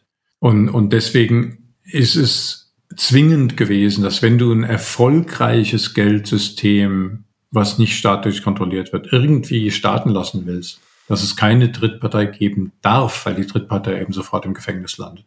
Deshalb hat Satoshi sich rausdividiert aus der ganzen. Deswegen hat Satoshi die Drittpartei rausdividiert aus dem aus dem Konzept und sich selbst dann auch rausdividiert, damit man nur ja nicht irgendwie auf die Idee kommt, er hätte damit irgendwas zu tun. Eine Sache wollte ich noch kurz ansprechen, vielleicht auch für diejenigen, die neu sind in Bitcoin. Es ist ziemlich, ja, es ist ein ganz, ganz wesentliches Feature von Bitcoin, dass es eben dieses Hardcap hat, dass es gedeckelt ist auf die ähm, 21 Millionen Coins. Auf die kommt er aber gar nicht zu sprechen in dem White Paper. Das taucht dann erst später als er den Code veröffentlicht auf. Ne? Ja, ist richtig. Also im White Paper spricht er noch von der konstanten Emission von Coins. Und in der Umsetzung ist es dann eine, eine degressive Emission. Also es, es fängt an mit 50 Bitcoin pro Block und nach ungefähr vier Jahren reduziert sich eben auf die Hälfte und dann wieder auf die Hälfte und wieder auf die Hälfte. Das hat er zum, zum Zeitpunkt des White Papers entweder noch nicht ausgearbeitet gehabt oder war sich noch nicht sicher, wie er den Schedule genau macht und wollte es deswegen nicht veröffentlichen aufgrund der Überlegung, dass das nicht ewig sein muss, weil ja durch die Gebühren das irgendwann mal sich finanzieren kann, wenn Bitcoin irgendwann mal einen Wert erhalten hat, hat er dann eben gewählt, dass man, dass er am Anfang sehr viel in die Welt schmeißt damit die Leute ein bisschen rumspielen können und incentiviert sind. Und dass dann das halt so langsam im Laufe der Zeit abnimmt und gewählt hat er dann eben 50 am Anfang und alle vier Jahre eine Halbierung.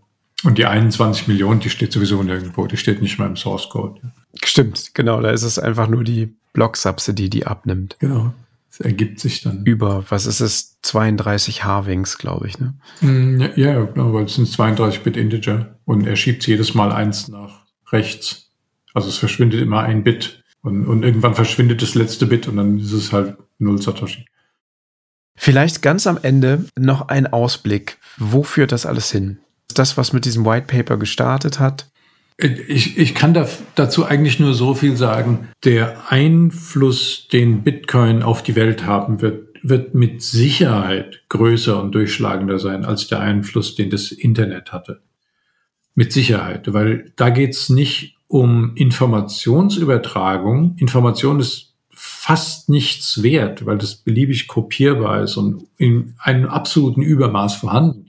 Das heißt, es bringt dir nicht viel, wenn du als Mensch da irgendwie Informationen von, von Deutschland nach Australien pumpen kannst in, in einer Millisekunde. Das ist wurscht. Das ist nicht, ist nicht wichtig. Aber wenn du als Mensch Info Wert über den Globus verteilen kannst, das ist Größenordnungen wichtiger. Das ist tausendmal so wichtig. Das hat tausendmal so viel Einfluss auf die Welt. Und das ermöglicht Bitcoin. Deswegen bin ich sicher, dass der Einfluss und, und natürlich die, die, die, ähm, der Zwang, von inflationärem Geld wegzugehen, weil es als Konkurrenz eine Alternative gibt, die nicht inflationiert, wird mhm. einen enormen Einfluss auf die Welt haben. Insgesamt wird er wahrscheinlich sehr positiv sein. Wahrscheinlich wird es keineswegs abgehen ohne größere gesellschaftliche Erschütterungen. Schwer vorstellbar, gab es ja beim Internet auch. Mhm. Also im Internet hat Geschäftsmodelle von ganz, ganz vielen Firmen vollkommen zerstört. Sämtliche Medienorganisationen sind pleite. Ja. Also kein Massenmedium hat das überlebt, weil, weil, weil die alle Informationen vertrieben haben. Und Information ist wertlos geworden. Ja, es war wertlos. Mhm.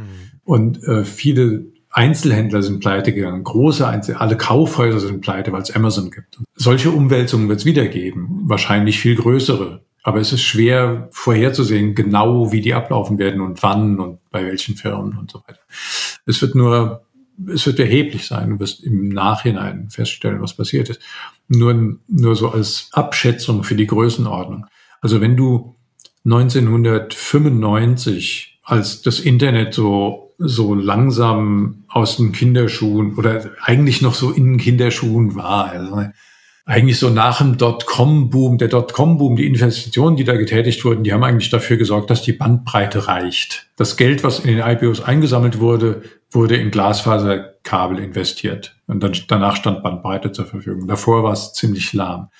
Wenn du jetzt 19, in der Zeit davor, zwischen 1995 und 1998 zum Beispiel, wenn dir da jemand gesagt hätte, naja, du hast jetzt da irgendwie dieses Dial-Up-Modem, es macht mir so bi, bi, bi, blablabla. Kein, keiner kann telefonieren, während du da im Internet hängst und dann und ähm, dann lädst du drei Stunden lang ein MP3 runter und dann stellst du fest, es hört sich scheiße an oder es war ein Rickroll oder äh, oder oder eine defekte Datei oder sowas. Das ist extrem frustrierend. Das ist das Internet jetzt, okay? Und und jetzt 25 Jahre später, weniger als eine Generation später, guckst du da hin und du hast so ein Telefon vor dir und du sitzt im ICE oder im Auto als Beifahrer natürlich und du machst einen Videochat mit mehreren Teilnehmern, die in Australien sitzen und nimmst das auf und es kostet nichts und danach drückst du auf den Knopf und publizierst es als Podcast und die ganze Welt kann das hören. Ich meine, diese Art von, diese Art von Umwälzung wird's wieder geben. Von zwischen jetzt und in 25 Jahren. Aber eben im Bereich, der mit Finanz zu tun hat. Nicht nur Finanzinstitute, sondern im Bereich Transaktion, merkantile Transaktion, Austausch von Wert gegen Dienst, äh, Dienstleistungen, Güter und, und ähnliches. Ähm, aber eben in der Größenordnung, die die vergleichbar ist mit diesem Übergang, du brauchst drei Stunden, um ein kaputtes MP3 runterzuladen, zu du sitzt im Flieger und machst ein Video-Broadcast nach Australien es kostet nichts. Es ist, ein, es ist vollkommen unvorstellbar gewesen. Vollkommen. Mhm. Ja. Also allein die Tatsache, dass du unterwegs Datentraffic hast, war 2000 noch vollkommen unvorstellbar. Das gab's nicht. 16 Jahre später und du machst völlig problemlos Videotelefonie mit mehreren Leuten unterwegs gratis. Es ist, es ist mhm. mindblowing ist überhaupt kein Ausdruck. Und das ist die Art von Innovation, die passiert, wenn du, wenn du permissionless Innovation hast im Internet hat das ermöglicht. Und Permissionless Innovation haben wir jetzt im finanziellen Bereich. Think for yourself. Also, dass, dass das natürlich alles umwirft, ist klar. Wo es das hinwirft, kann ich ja auch nicht genau sagen. Aber das hängt nur davon ab, was wir daraus machen. Aber ich bin sehr optimistisch. Hm. Ich auch. Schön. und ich bin gespannt. Und ich finde auch wirklich, dass es ich sehr beflügelnd finde, die Menschen zu ja, mich mit den Menschen zu unterhalten, die sich genauso gerade damit beschäftigen und alle sind sehr optimistisch. Ja. Das ist, ja. das ist Wahnsinn. Da ist so ein, das, das hat so ein Vibe. Also du kannst auf einer, auf einer Ebene stehen und, und du siehst, die ist, die ist ähm, buckelig und hügelig und, und, und also es ist wie die Volatilität von Bitcoin und die Schwierigkeiten, die einem in den Weg gelegt werden und so weiter. Aber du stehst irgendwo und siehst, ob die Ebene rauf geht oder ob die Ebene runter geht. Und du, also du, du siehst, wo es mhm. hingeht, also die, die generelle Richtung. Man, man, muss sehen, in welche Richtung es geht und dann kannst du die richtigen Entscheidungen treffen. Volker, vielen, vielen Dank, dass du dir die Zeit genommen hast, in die Bitcoin-Bibliothek zu kommen und das White Paper mit uns zu besprechen. Danke für die Einladung. Sehr, sehr gerne. Ich bin mir sehr, sehr sicher, dass das vielen Leuten geholfen hat zu verstehen, welchen Geist Satoshi aus der Flasche gelassen hat, der vermutlich auch nicht mehr reingeht. Der geht ganz bestimmt nicht mehr rein. ja, klasse. Dank dir. Jo. Die Bitcoin-Bibliothek.